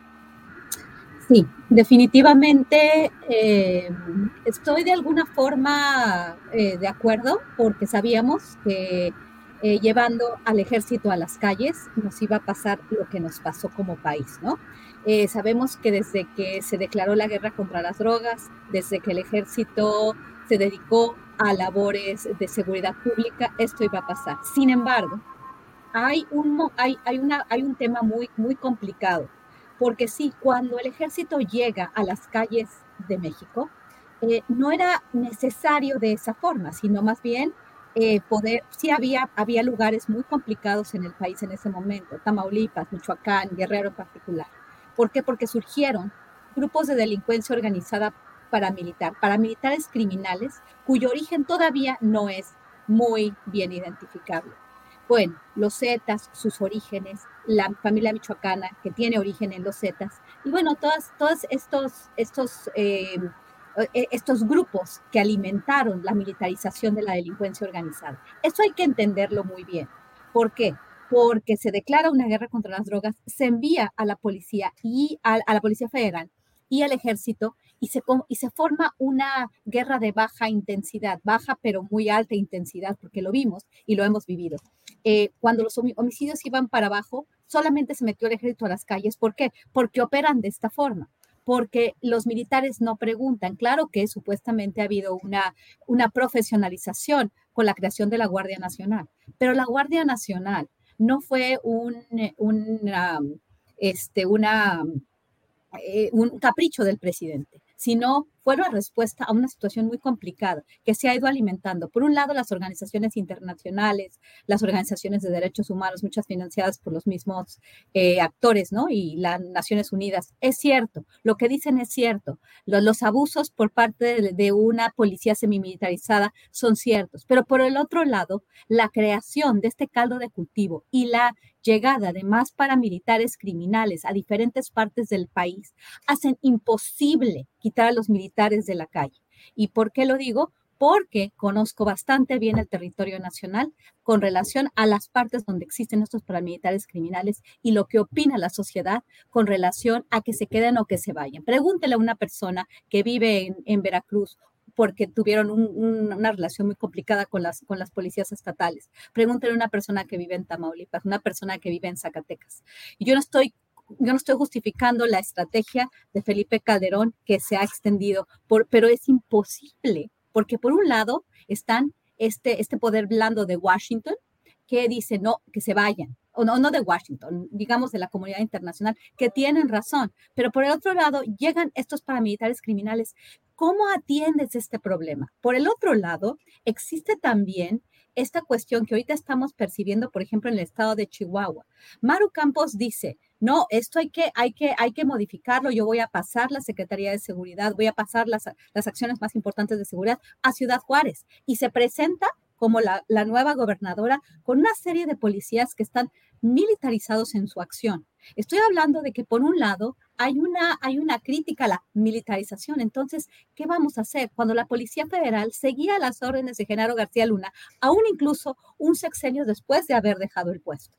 ¿Qué hacía el nuevo presidente cuando tiene una parte de la, de la criminalidad militarizada y lugares donde están fuera del control de cualquier, de, cualquier fuerza. O sea, yo creo que hubiera, se hubiera pensado esta guardia semimilitarizada con un término, con, con un... Eh, con un, con un plan mucho mejor articulado, porque realmente cualquier fuerza militarizada, tanto la policía como los GATES, los, este, los GOPES, los, la, este, la, estas policías que tienen un, un, equipo que nos, que nos obviamente nos marca toda esta militarización de la policía por un lado y bueno, la, la, la paramilitarización, perdón, este, la, creación de la Guardia Nacional por el otro, más la paramilitarización de la delincuencia organizada, todo esto es un caldo de cultivo que nunca se va a terminar. Y Estados Unidos presiona. Cuando, cuando arrestan al huevo, cuando supuestamente hay un, hay un evento en el consulado de Nuevo Laredo, Estados Unidos presiona y entonces México tiene que mandar a la Guardia Nacional a, a Monterrey y a, este, y a Nuevo Laredo. Entonces, por un lado, Estados Unidos nos dice, los organismos internacionales están militarizando a López Obrador, pero por el otro lado, todas las fuerzas, los gobernadores que están con Abbott, empiezan a mandar sus policías federales estatales militarizadas. Y por el otro lado, Estados Unidos nos dice, el entendimiento bicentenario sí vamos a cambiar, pero yo quiero seguir, yo, yo quiero seguir con el mismo... Eh, con el mismo modelo. Entonces estamos en una encrucijada muy compleja que no es tan fácil decir, no, vamos a quitar a los militares de las calles. ¿Y qué, y, qué vas a crear? No puede ser de, de, esta forma que quitemos a la Guardia Nacional. Hoy por hoy no tenemos policías. Sí habría que hacer una cuestión mucho más compleja para eh, evitar estas violaciones a derechos humanos. Pero esto de, está, es que el presidente está militarizando, es que el presidente está militarizando. Esta crítica que viene de un segmento muy, eh, muy identificable, porque, como dije anteriormente, hay algunas organizaciones, muchas de ellas con financiamiento extranjero, por un lado el poder de Washington, el poder blando y el poder duro, ¿no? Que no, que no necesariamente van por el mismo lado, pero siempre generando una inestabilidad, una inestabilidad tanto política como, como a nivel geopolítico. Sí, gracias Guadalupe. Bueno, ya saben que aquí yo eh, eh, respeto y comparto sus puntos de vista, no soy más que un agente de tránsito, suelo decirlo, pero sí debo decir, Guadalupe, que yo soy de quienes señalan de una manera clara, contundente y desde mi punto de vista convencido de que hay un proceso de militarización grave en este país, que hay una cesión de negocios de poderes y de participación a los militares que no combina con las ideas de izquierda, que no está en el terreno de la lucha progresista y que en la historia latinoamericana ha significado retroceso y justamente la apariencia efectista de que se resuelven los problemas en lo inmediato, aunque en realidad las estadísticas y la historia nos muestra cosas distintas. Pero yo aquí no estoy para debatir ni polemizar, simplemente doy mi punto de vista. Pero te puedo decir una cosa, yo creo que tienes razón. O sea, eh, yo creo que en el, en el, en el tema de las, las capacidades que tiene el ejército en otras áreas, fuera de la seguridad, aquí podríamos decir, hablando no, no, no como un eslogan ni como un ataque, sino por lo lo que es real. Pero en el tema de la seguridad pública es muy difícil es muy difícil después de todo este círculo de violencia, de vinculación de las Fuerzas Armadas y de la mayor militarización del crimen organizado precisamente por la presencia del ejército, de la Secretaría de Defensa y la Marina, que se gestó en 12 años de una, de, una estrategia directa. O sea, en realidad es muy difícil no, no, estoy diciendo que estamos en una encrucijada. Por mí, que nunca se hubiera metido el ejército. Pero ahora, ¿qué hacemos? Yo creo que debemos de planear un plan para desmilitarizar. El, tema no eh, tiene que ir por partes, ¿no? Yo estoy de acuerdo contigo en que en los puertos, el manejo de puertos, el manejo de funciones por parte de la Secretaría de la Defensa Nacional es, es muy peligroso. Pero en el tema de la seguridad, esto de que se está militarizando el país, en el tema de la seguridad, es decir, ¿qué vamos a hacer entonces? ¿Quitamos a los militares de las calles o planeamos una salida que al mismo tiempo controle a estos paramilitares criminales que no tienen un origen claro.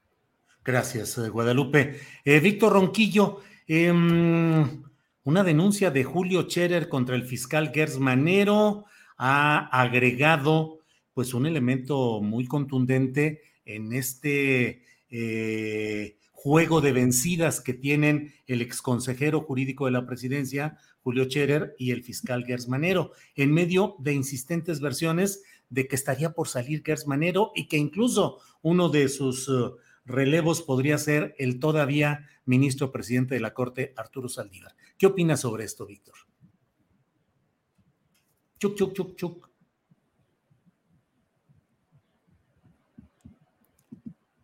Sí, brevemente, yo quisiera referirme también a la, a, la falta de estrategia para capacitar a las policías, para organizar de una manera diferente a las instituciones policíacas de este país, para profesionalizarlas. No es parte, sin duda, de la agenda del gobierno federal no es tampoco parte de la agenda de los gobiernos estatales y mucho menos municipales. Creo que por ahí podría buscar buscarse una alternativa a mediano plazo para esta realidad que menciona Guadalupe, que es cierto, ¿eh? es una, una encrucijada.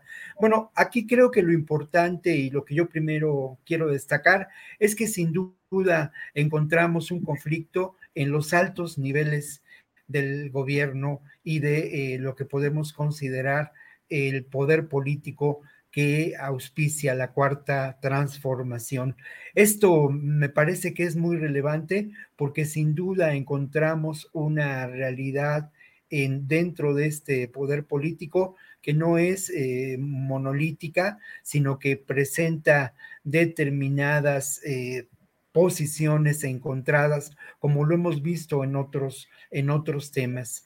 Lo grave del asunto me parece que es eh, señalar que se da en el ámbito de la Procuración de Justicia, que se da en el ámbito de la construcción de un posible Estado de Derecho.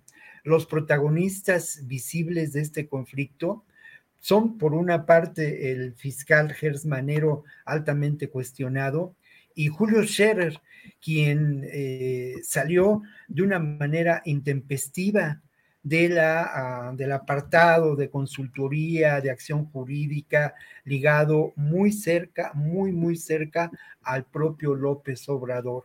En ese conflicto también tuvo su participación Olga Cordero. A mí me, me preocupa mucho el nivel de las acusaciones presentadas por el propio Scherer García, ¿no? Asociación delictuosa, por ejemplo, ¿no? por parte de los funcionarios públicos, señalando al propio Gers Manero y calificándolo pues como un hombre eh, eh, eh, enfermo, envenenado, dice, dice Julio Scherer. Y por otra parte, las acusaciones formuladas por la Fiscalía General de la República también son altamente preocupantes para quien ocupó este cargo de enorme relevancia en, la, ah, en el gobierno actual. Acusaciones que mencionan a un eh, despacho de abogados cercano a Scherer que operaba en favor del tráfico de influencias y de eh, el manejo de posibles atenuantes a, presuntas culpabilidades con el pago, con el pago, con, con el alto pago de recursos económicos, incluso con la cesión de empresas. Este escenario eh, a mí me preocupa porque tiene que ver con, la, con una realidad que no, que, no, que no conocemos y que se expone poco en, poco en los medios, ¿no? Eh, sin duda, el mayor conflicto que en estos momentos se expone en los medios tiene que ver con la oposición de dos visiones de país con los eh, enfrentamientos políticos en diferentes ámbitos, las propuestas de reforma de López Obrador, pero de esta realidad poco conocemos y me parece que esta realidad sin duda es el lado oscuro y sombrío de un proyecto de transformación que eh, al que muchos eh, con el que muchos simpatizamos, pero que me parece tiene que eh, buscar la forma de esclarecer estos hechos.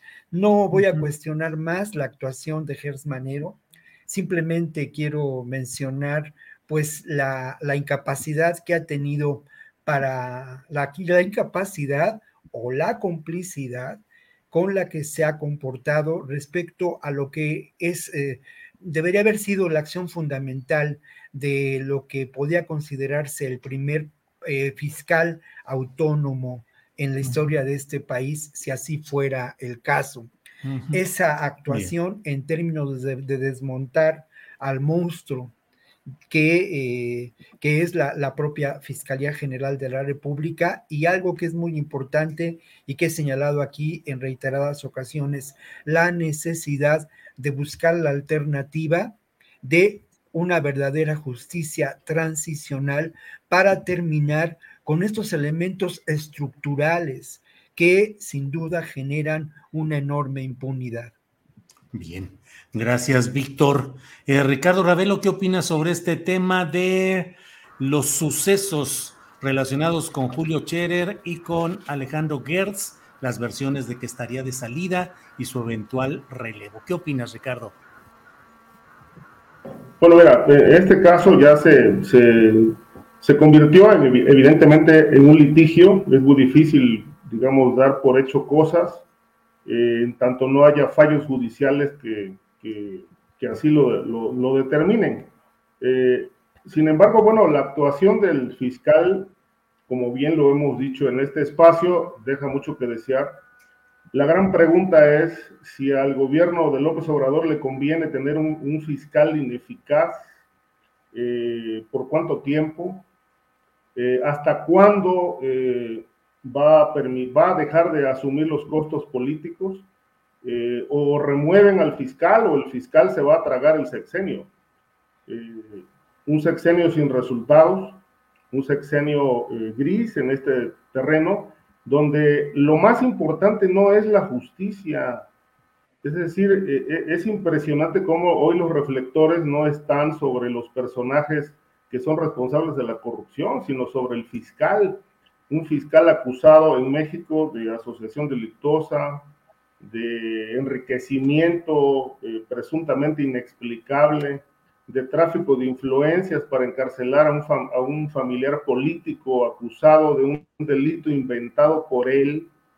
Y supuestamente, según se ha mencionado en, algunas columnas, hay también una, una probable investigación eh, de Estados Unidos contra el fiscal eh, y que, bueno, con antecedentes, pues cuestionables, ¿no? Leía yo por ahí, por ejemplo, un dato de la supuesta detención que sufrió en Estados Unidos en 2001, en posesión de, una suma de dinero, hablaban de 50 mil dólares y un pasaporte falso, que el gobierno de Vicente Fox eh, eh, eh, silenció.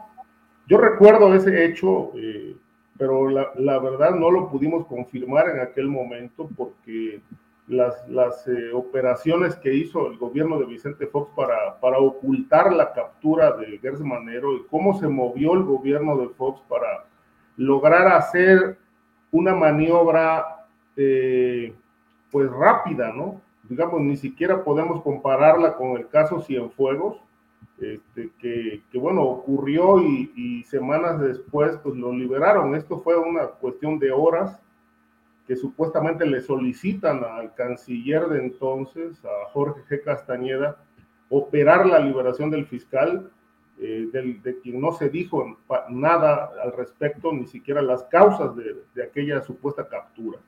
Entonces, eh, en México, creo que cuando, eh, cuando un personaje a cargo de una tarea tan sensible como, como la de fiscal se vuelve la nota de todos los días, pero en contra, a mí me parece que es un personaje que ya estorba en, la estructura de, la, Procuración de Justicia y obviamente, bueno, el riesgo es altísimo para la cuarta transformación porque a menos que López Obrador lo quiera utilizar como chivo expiatorio, ¿no? Para eh, culparlo de todas las fallas en procuración de justicia y de combate a la corrupción del sexenio, que hasta hoy pues siguen impunes, no hay encarcelados y la nota de todos los días pues es la ineficacia del fiscal, a ver cuántas denuncias más acumula. Bien, Ricardo, gracias. Guadalupe Correa Cabrera, sobre este tema que tiene ingredientes explosivos, el exconsejero jurídico de la presidencia y el fiscal general de la República confrontados en términos ya también judiciales. Guadalupe, por favor. Claro, esto va más allá de los, medios de comunicación, de, lo que, de lo que Julio Scherer eh, comunicó a la revista Proceso. Esto ya es una cuestión judicial. Eh, sin embargo, es interesante cómo y analizar, creo que estoy totalmente de acuerdo con lo que acaban de decir eh, Víctor y, Ricardo, obviamente, este, no, no tengo nada más que añadir, ¿no? Me llama mucho la atención y este, pues como lo hemos dicho en muchas otras ocasiones, es la gran piedra en el zapato del gobierno de la Cuarta Transformación y muy probablemente vayamos a escuchar más eh, con relación a la Procuración de Justicia, eh, con, la, con relación a la investigación judicial, pues va a haber una gran, una gran crítica, ¿no? De aquí al 2024. Eso, eso no nos cabe en la menor duda. Me llama mucho la atención eh, y esto, esto ya, ya se dijo, pero, pero siempre me ha llamado mucho la atención y quiero hacer eh, un especial énfasis aquí. A pesar de todo lo que se ha dicho, y no vamos a dejar de lado lo que ha dicho Julio Scherer, porque aparentemente también él tiene algunos otro tipo de, de investigaciones, o por lo menos el presidente deja de, requerir sus, sus, este, servicios, bueno, sus servicios, deja de colaborar con él, lo cual llama la atención, ¿no? Cuando el presidente hace esto es porque existe una, una tensión o existió una tensión o algo pasó. Siempre siempre ha sucedido con muchos de los colaboradores más cercanos siempre ha habido un, tipo de, historia detrás, o por lo menos es lo que pensamos, ¿no? El presidente se ha quedado callado, pasó con el Merendira Sandoval, pasó con, con, este, con su coordinador de asesores, eh, y bueno, y, con estas personas tan, tan importantes, ¿no? Gente que se dedica a, ver cuestiones de corrupción o quien lo asesora, no coordinador de asesores, perdón, este Romo, el señor Romo, que, era, su, asesor exacto, era, era, era su principal, el jefe de la oficina de la presidencia, ¿no?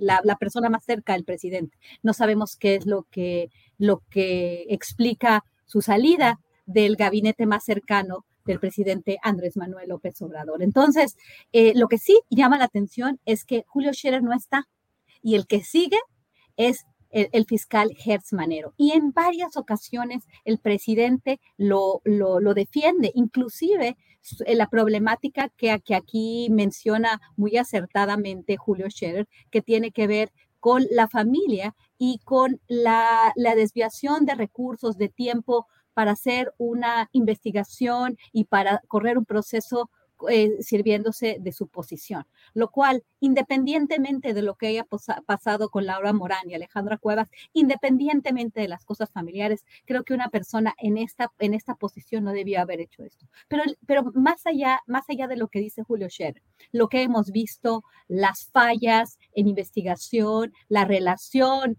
con Emilio Lozoya, la posibilidad que tuvo Emilio Lozoya eh, durante todo este tiempo, otras investigaciones, cuando se quiere él, este, él como, como quiere eh, mejorar su imagen, eh, lo, que sucede es que le va muy mal, ¿no? Con lo de Rápido y Furioso, hacen unas investigaciones que, llaman la atención porque no coinciden con lo que ya habíamos este, entendido con la relación a la participación de un grupo de la delincuencia organizada y lo quiere relacionar con otro grupo de la delincuencia organizada y con Genaro García Luna en relación a, bueno, al cartel de Sinaloa cuando supuestamente la vinculación iba por otro lado, ¿no?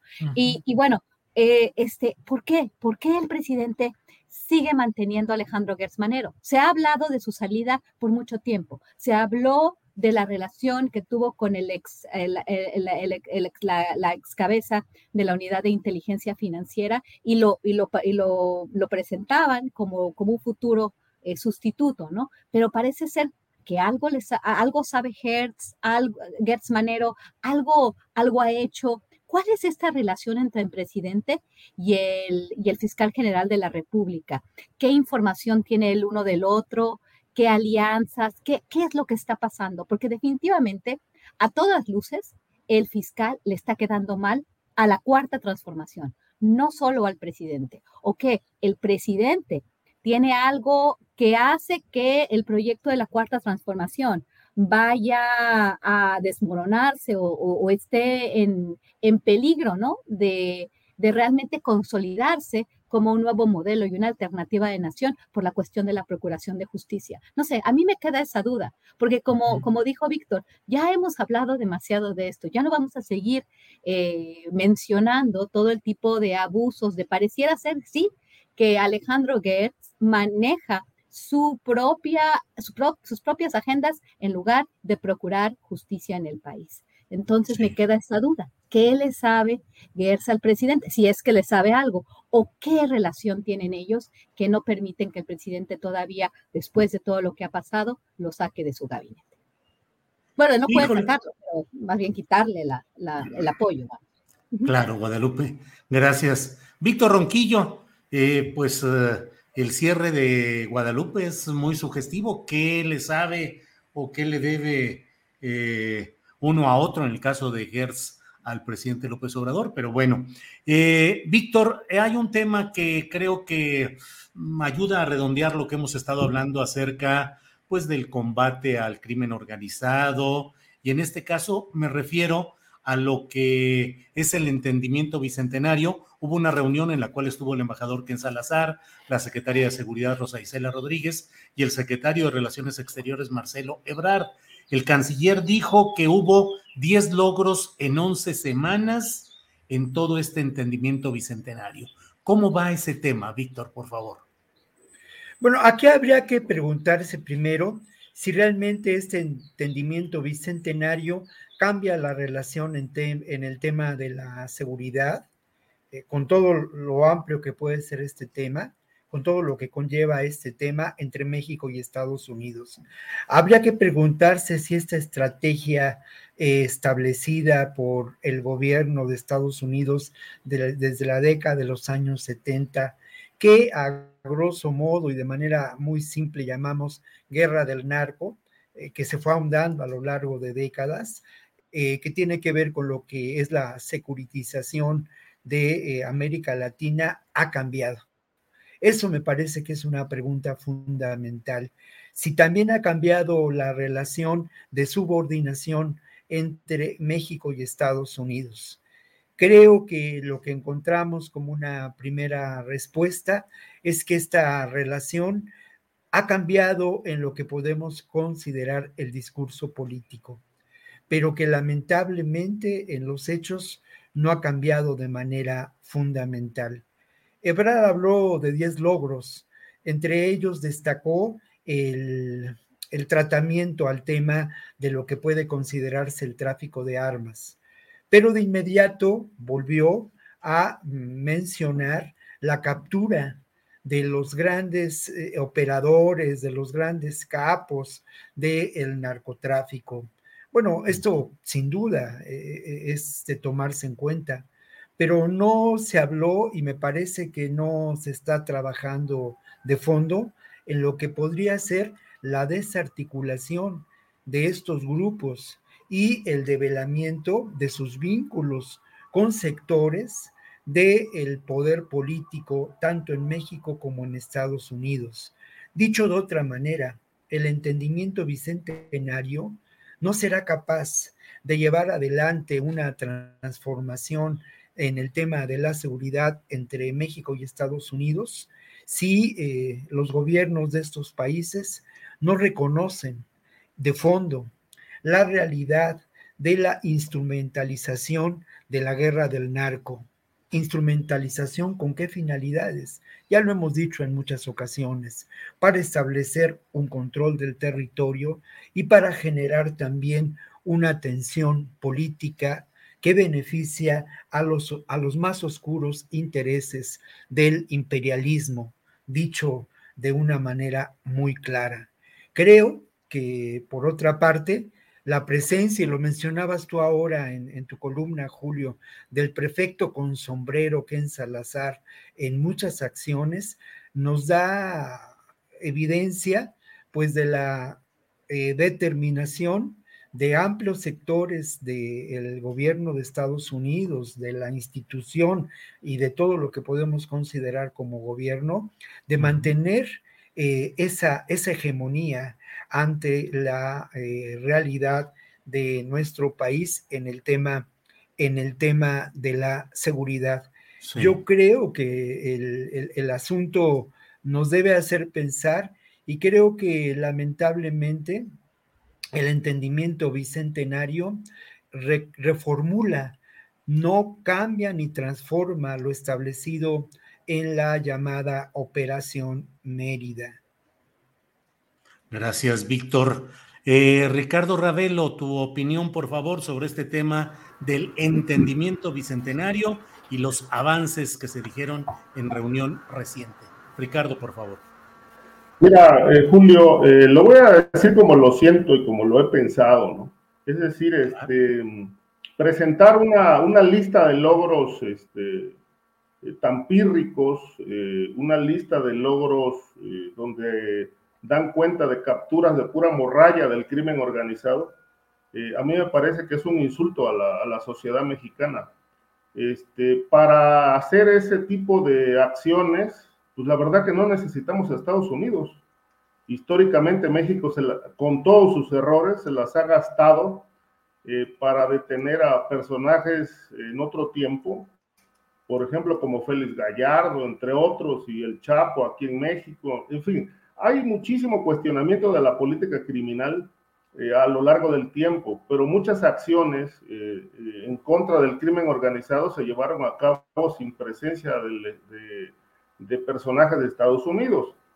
Eh, Víctor, Víctor tocaba un punto ahí, ¿no? Si ha cambiado la relación. Pues sí, sí, sí ha cambiado. Yo creo que lo que ha permitido México es tener una suerte de autoridad fiscal o fiscalizadora de las acciones contra el crimen organizado a partir de cómo se mueve el embajador mexicano, cómo están checando permanentemente lo que México hace o no hace en materia de combate al crimen Sí, pero me parece que todo esto raya en la simulación, porque, por ejemplo, ¿por qué no hablan de los objetivos centrales del crimen? El Mayo Zambada, el Guano eh, García Loera, los hijos del Chapo Guzmán, Caro Quintero, todo el imperio que significa Sinaloa y que agrupa a personajes de la política, el caso de Tamaulipas y su gobernador, la narcopolítica, uno de los graves problemas que enfrenta México y que impiden que este país tenga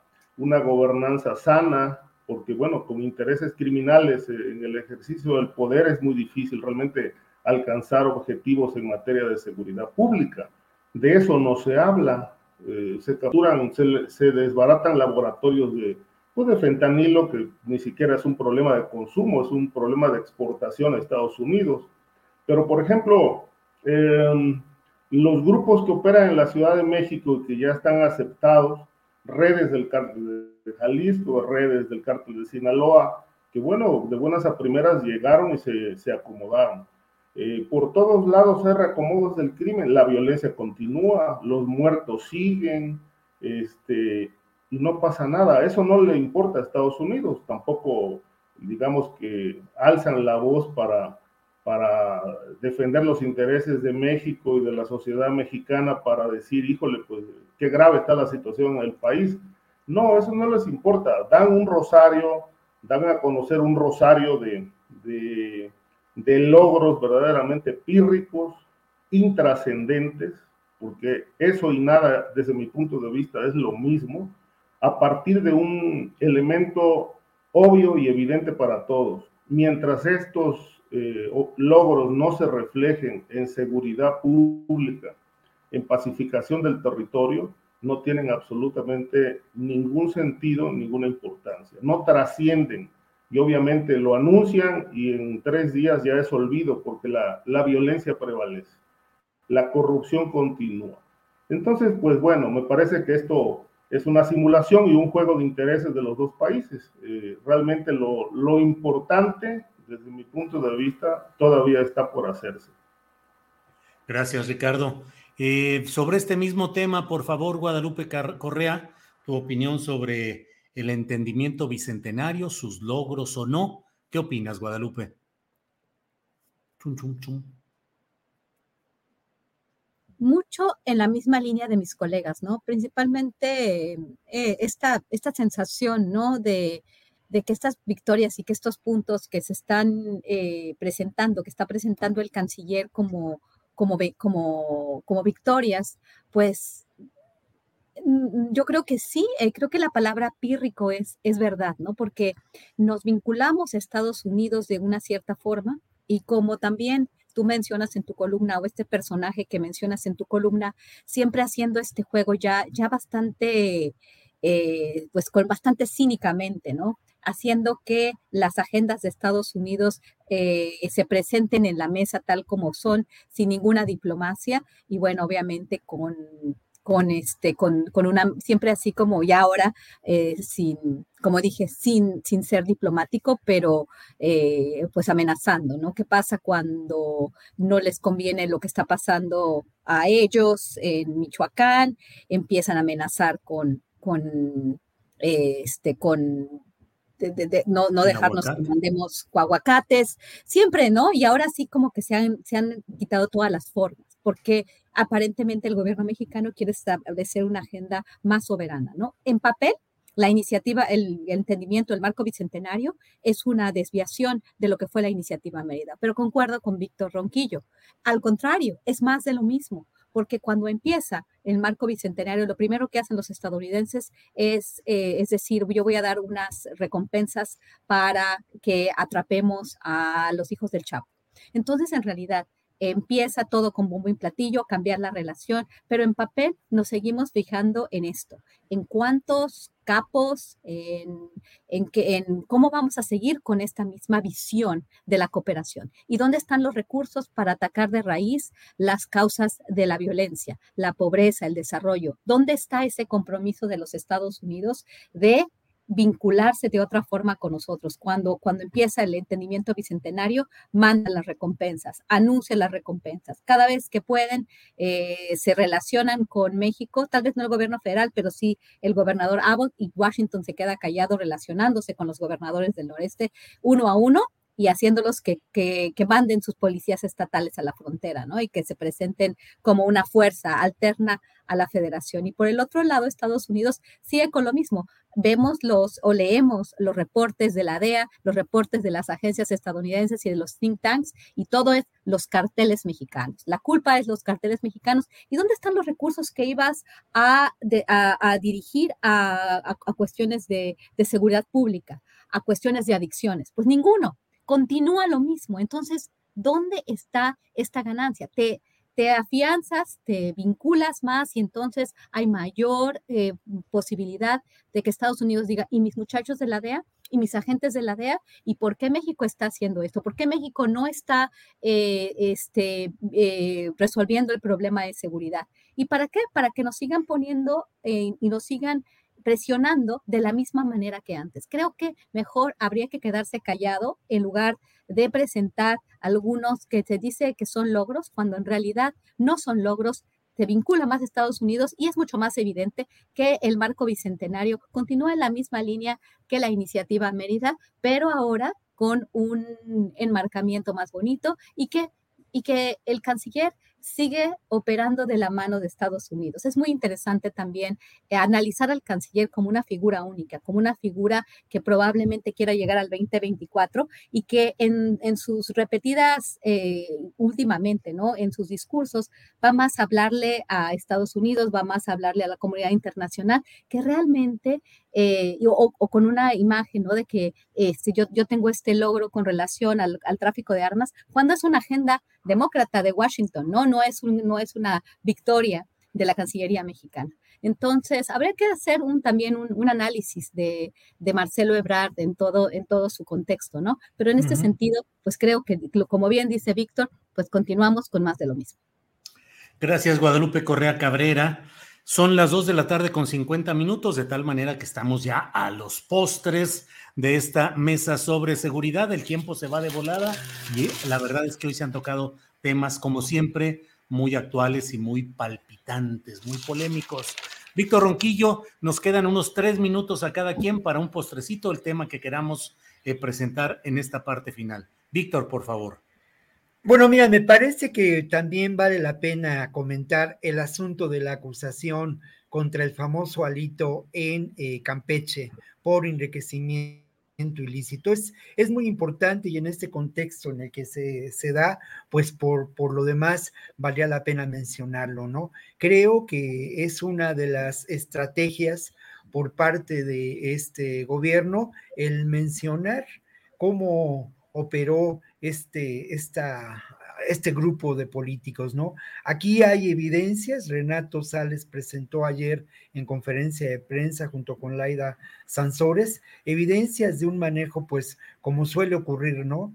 Compras un, terreno o, una porción de terreno considerable a un precio, a un precio que es eh, risible y luego después, pues bueno, aprovechas esos recursos, sucede allá en la región de, de, Campeche, en, en, en, Champotón, en Champotón, y bueno, después lo, Champotón, lo, después lo manejas para manejar, eh, este, pues construir posiblemente desarrollos turísticos, en fin, el, el, sistema mexicano en pleno, ¿no? En cuanto al negocio, pero también esto no, no podemos dejar de lado que se da en el contexto de la lucha política que se hizo muy evidente eh, en términos de la discusión sobre la reforma eléctrica, ¿no? Creo que eh, sin duda Alito, como otros muchos de los protagonistas de esa, de esa puesta en escena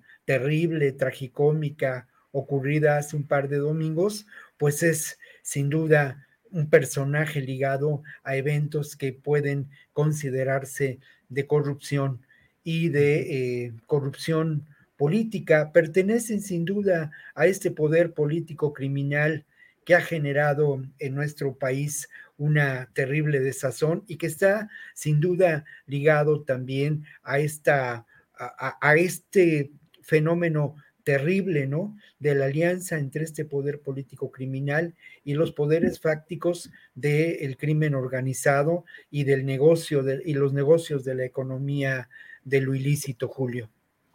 Víctor, muchas gracias, Víctor Ronquillo. Eh, vamos con Ricardo Ravelo. Ricardo, postrecito, lo que desees agregar, por favor. Fíjate que en días pasados se publicó una nota eh, que bueno, me llamó en lo personal mucho la atención, que es esta liberación de el Vicentillo en Estados Unidos, eh, quien ya no está preso pero bueno, alrededor de este personaje hay un misterio y eh, aparentemente el acuerdo fue que no lo iban a mantener bajo una suerte de liberación vigilada, según dijeron, con la condición de que no podía viajar en cierto tiempo a Estados Unidos.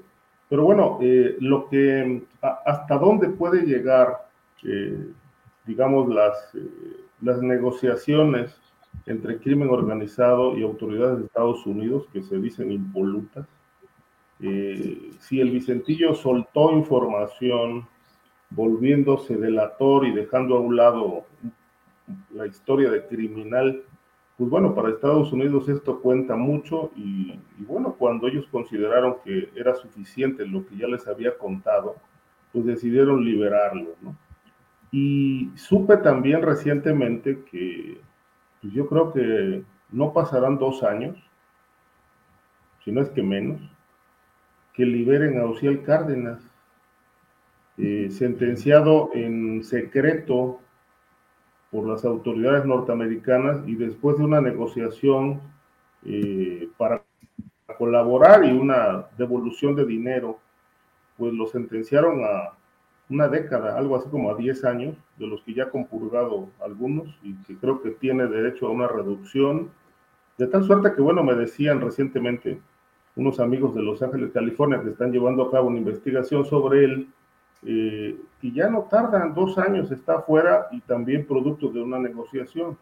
Entonces, bueno, pues eh, yo creo que si todo se negocia, pues eh, esto explicaría mucho de este tema de simulación entre autoridades mexicanas y norteamericanas con respecto a lo del tema narcotráfico en México, ¿no? Y explicaría también lo que Guadalupe decía hace un momento, la actuación, la actuación de Marcelo Ebrard, quien, bueno, más allá de asumir posturas o de decir, bueno, ampliar la agenda de objetivos eh, eh, en México para capturar capos, pues bueno, nada de muertito, queda bien con Dios y con el diablo, no se confronta con el crimen, queda bien con Estados Unidos, y bueno, ahí nos la llevamos hasta que lleguen el proceso electoral mexicano en 2023, el año entrante que ya arrancan las, eh, el proselitismo rumbo al 2024.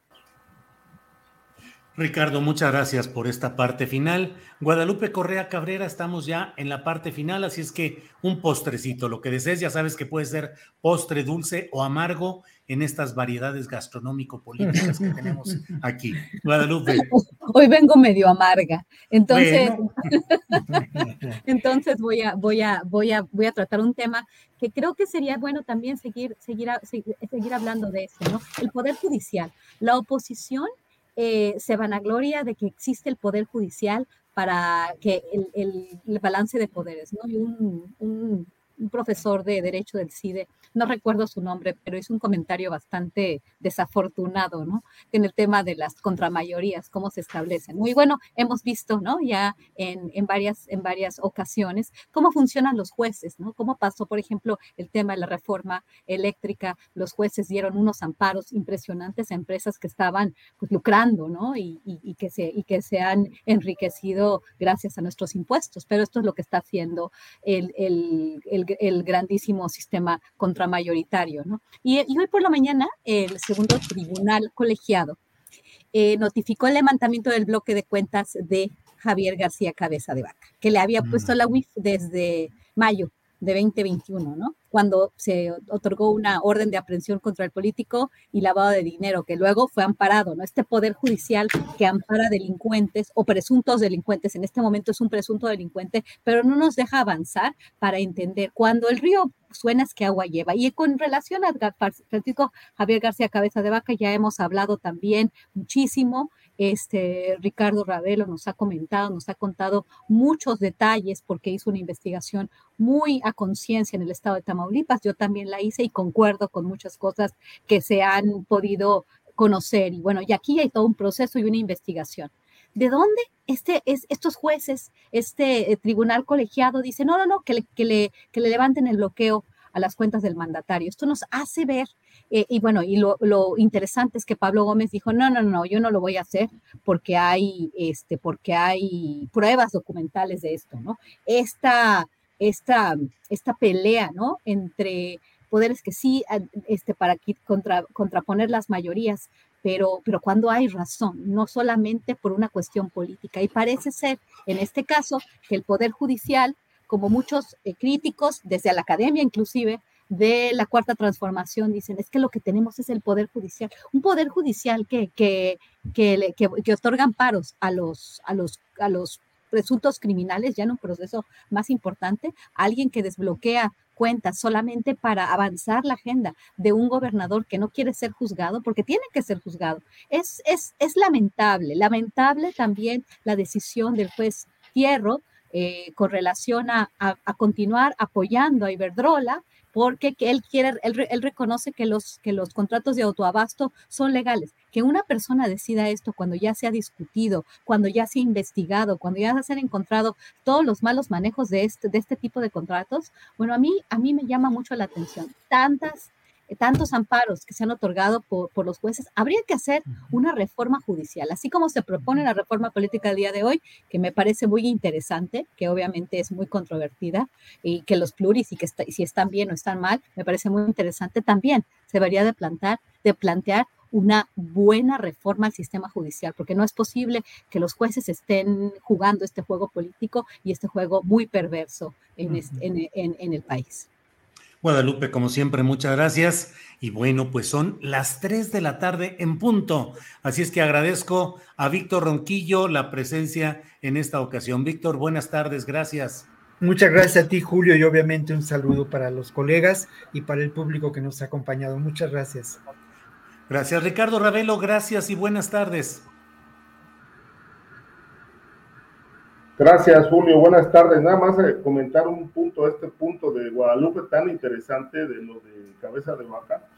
Eh, me robo unos segundos. Eh, sí, sí, adelante. Sería lamentable que le, que le descongelaran las cuentas a, cabeza de vaca, sobre todo porque el, el, el, que me, uno de los que mejores conoce el expediente, y me atrevo a decir que incluso mejor que el propio fiscal Gers Manero, es precisamente Pablo Gómez porque él como diputado conoció y llevó a cabo el juicio de desafuero con base en esas probanzas.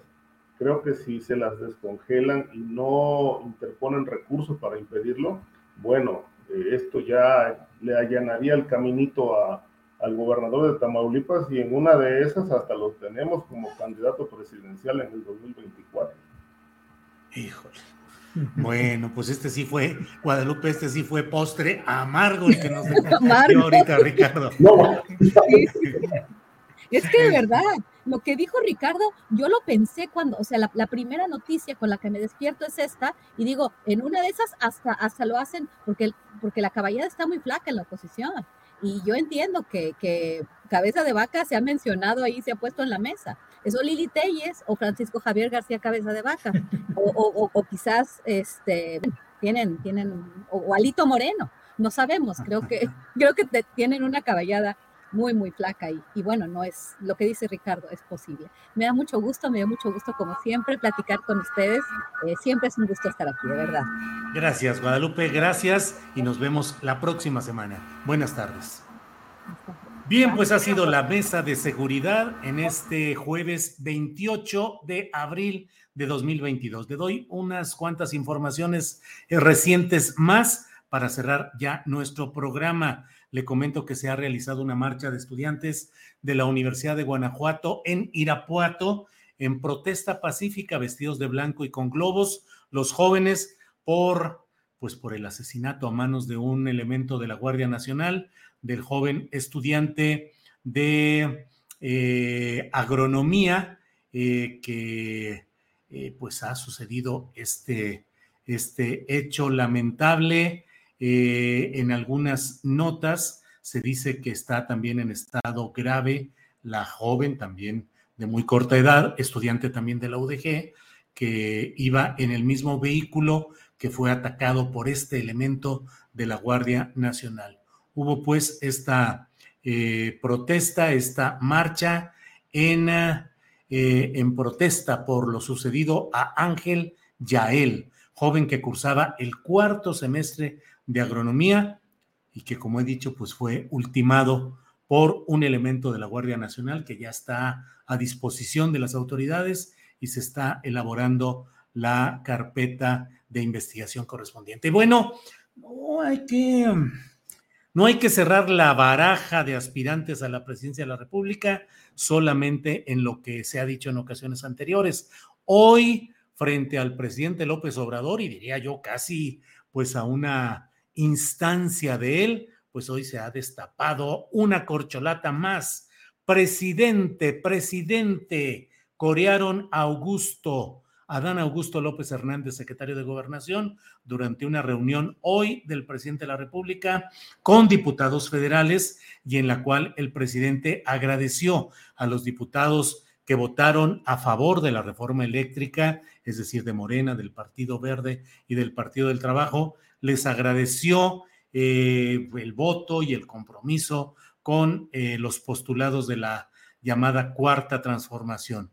Pero ahí el presidente de la República dijo, a ver, vamos a poner a consideración, vamos a hacer una especie de encuesta, de consulta rápida, breve, ¿verdad?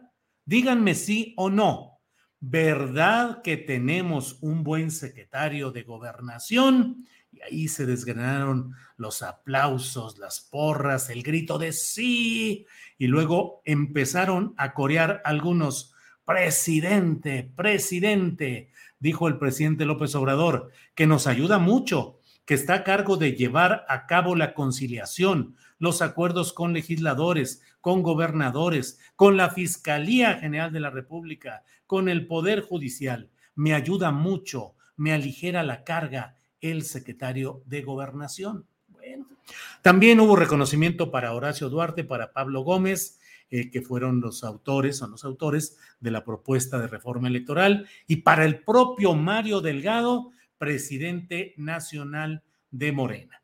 Bueno, pues con esta información, con estos eh, hechos, eh, le comento, me envía Adriana Buentello la información de que las cuentas de cabeza de vaca seguirán bloqueadas, dice Pablo Gómez, eso es lo que maneja Pablo Gómez. Efectivamente veo una nota en la cual eh, en Milenio eh, dice el titular de la Unidad de Inteligencia Financiera, Pablo Gómez afirmó que el gobernador de Tamaulipas sigue en la lista de personas bloqueadas luego que un tribunal ordenó el descongelamiento de esas cuentas. Pablo Gómez, entrevistado en Palacio Nacional, dijo que se tiene una cerrada oposición judicial sobre la lista de personas bloqueadas. Dijo eh, Pablo Gómez, él, cabeza de vaca, de todas maneras sigue en la lista de personas bloqueadas. Él no puede abrir una cuenta bancaria en este momento.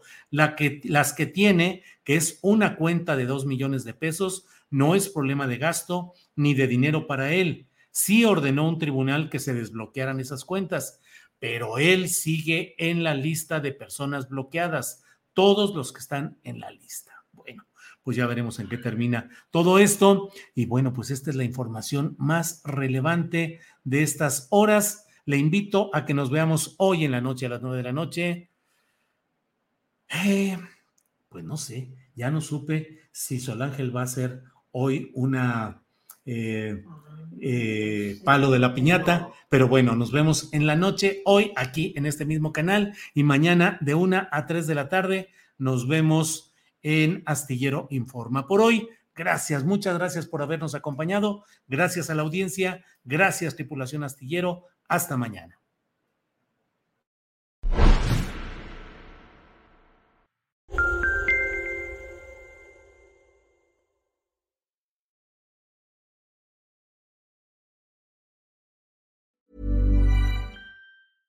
Hey, it's Paige DeSorbo from Giggly Squad. High quality fashion without the price tag. Say hello to Quince. I'm snagging high-end essentials like cozy cashmere sweaters, sleek leather jackets, fine jewelry, and so much more. With Quince being 50 to 80% less than similar brands. And they partner with factories that prioritize safe, ethical, and responsible manufacturing. I love that. Luxury quality within reach. Go to quince.com slash style to get free shipping and 365 day returns on your next order. Quince.com slash style. Para que te enteres del próximo noticiero, suscríbete y dale follow en Apple, Spotify, Amazon Music, Google o donde sea que escuches podcast. Te invitamos a visitar nuestra página julioastillero.com.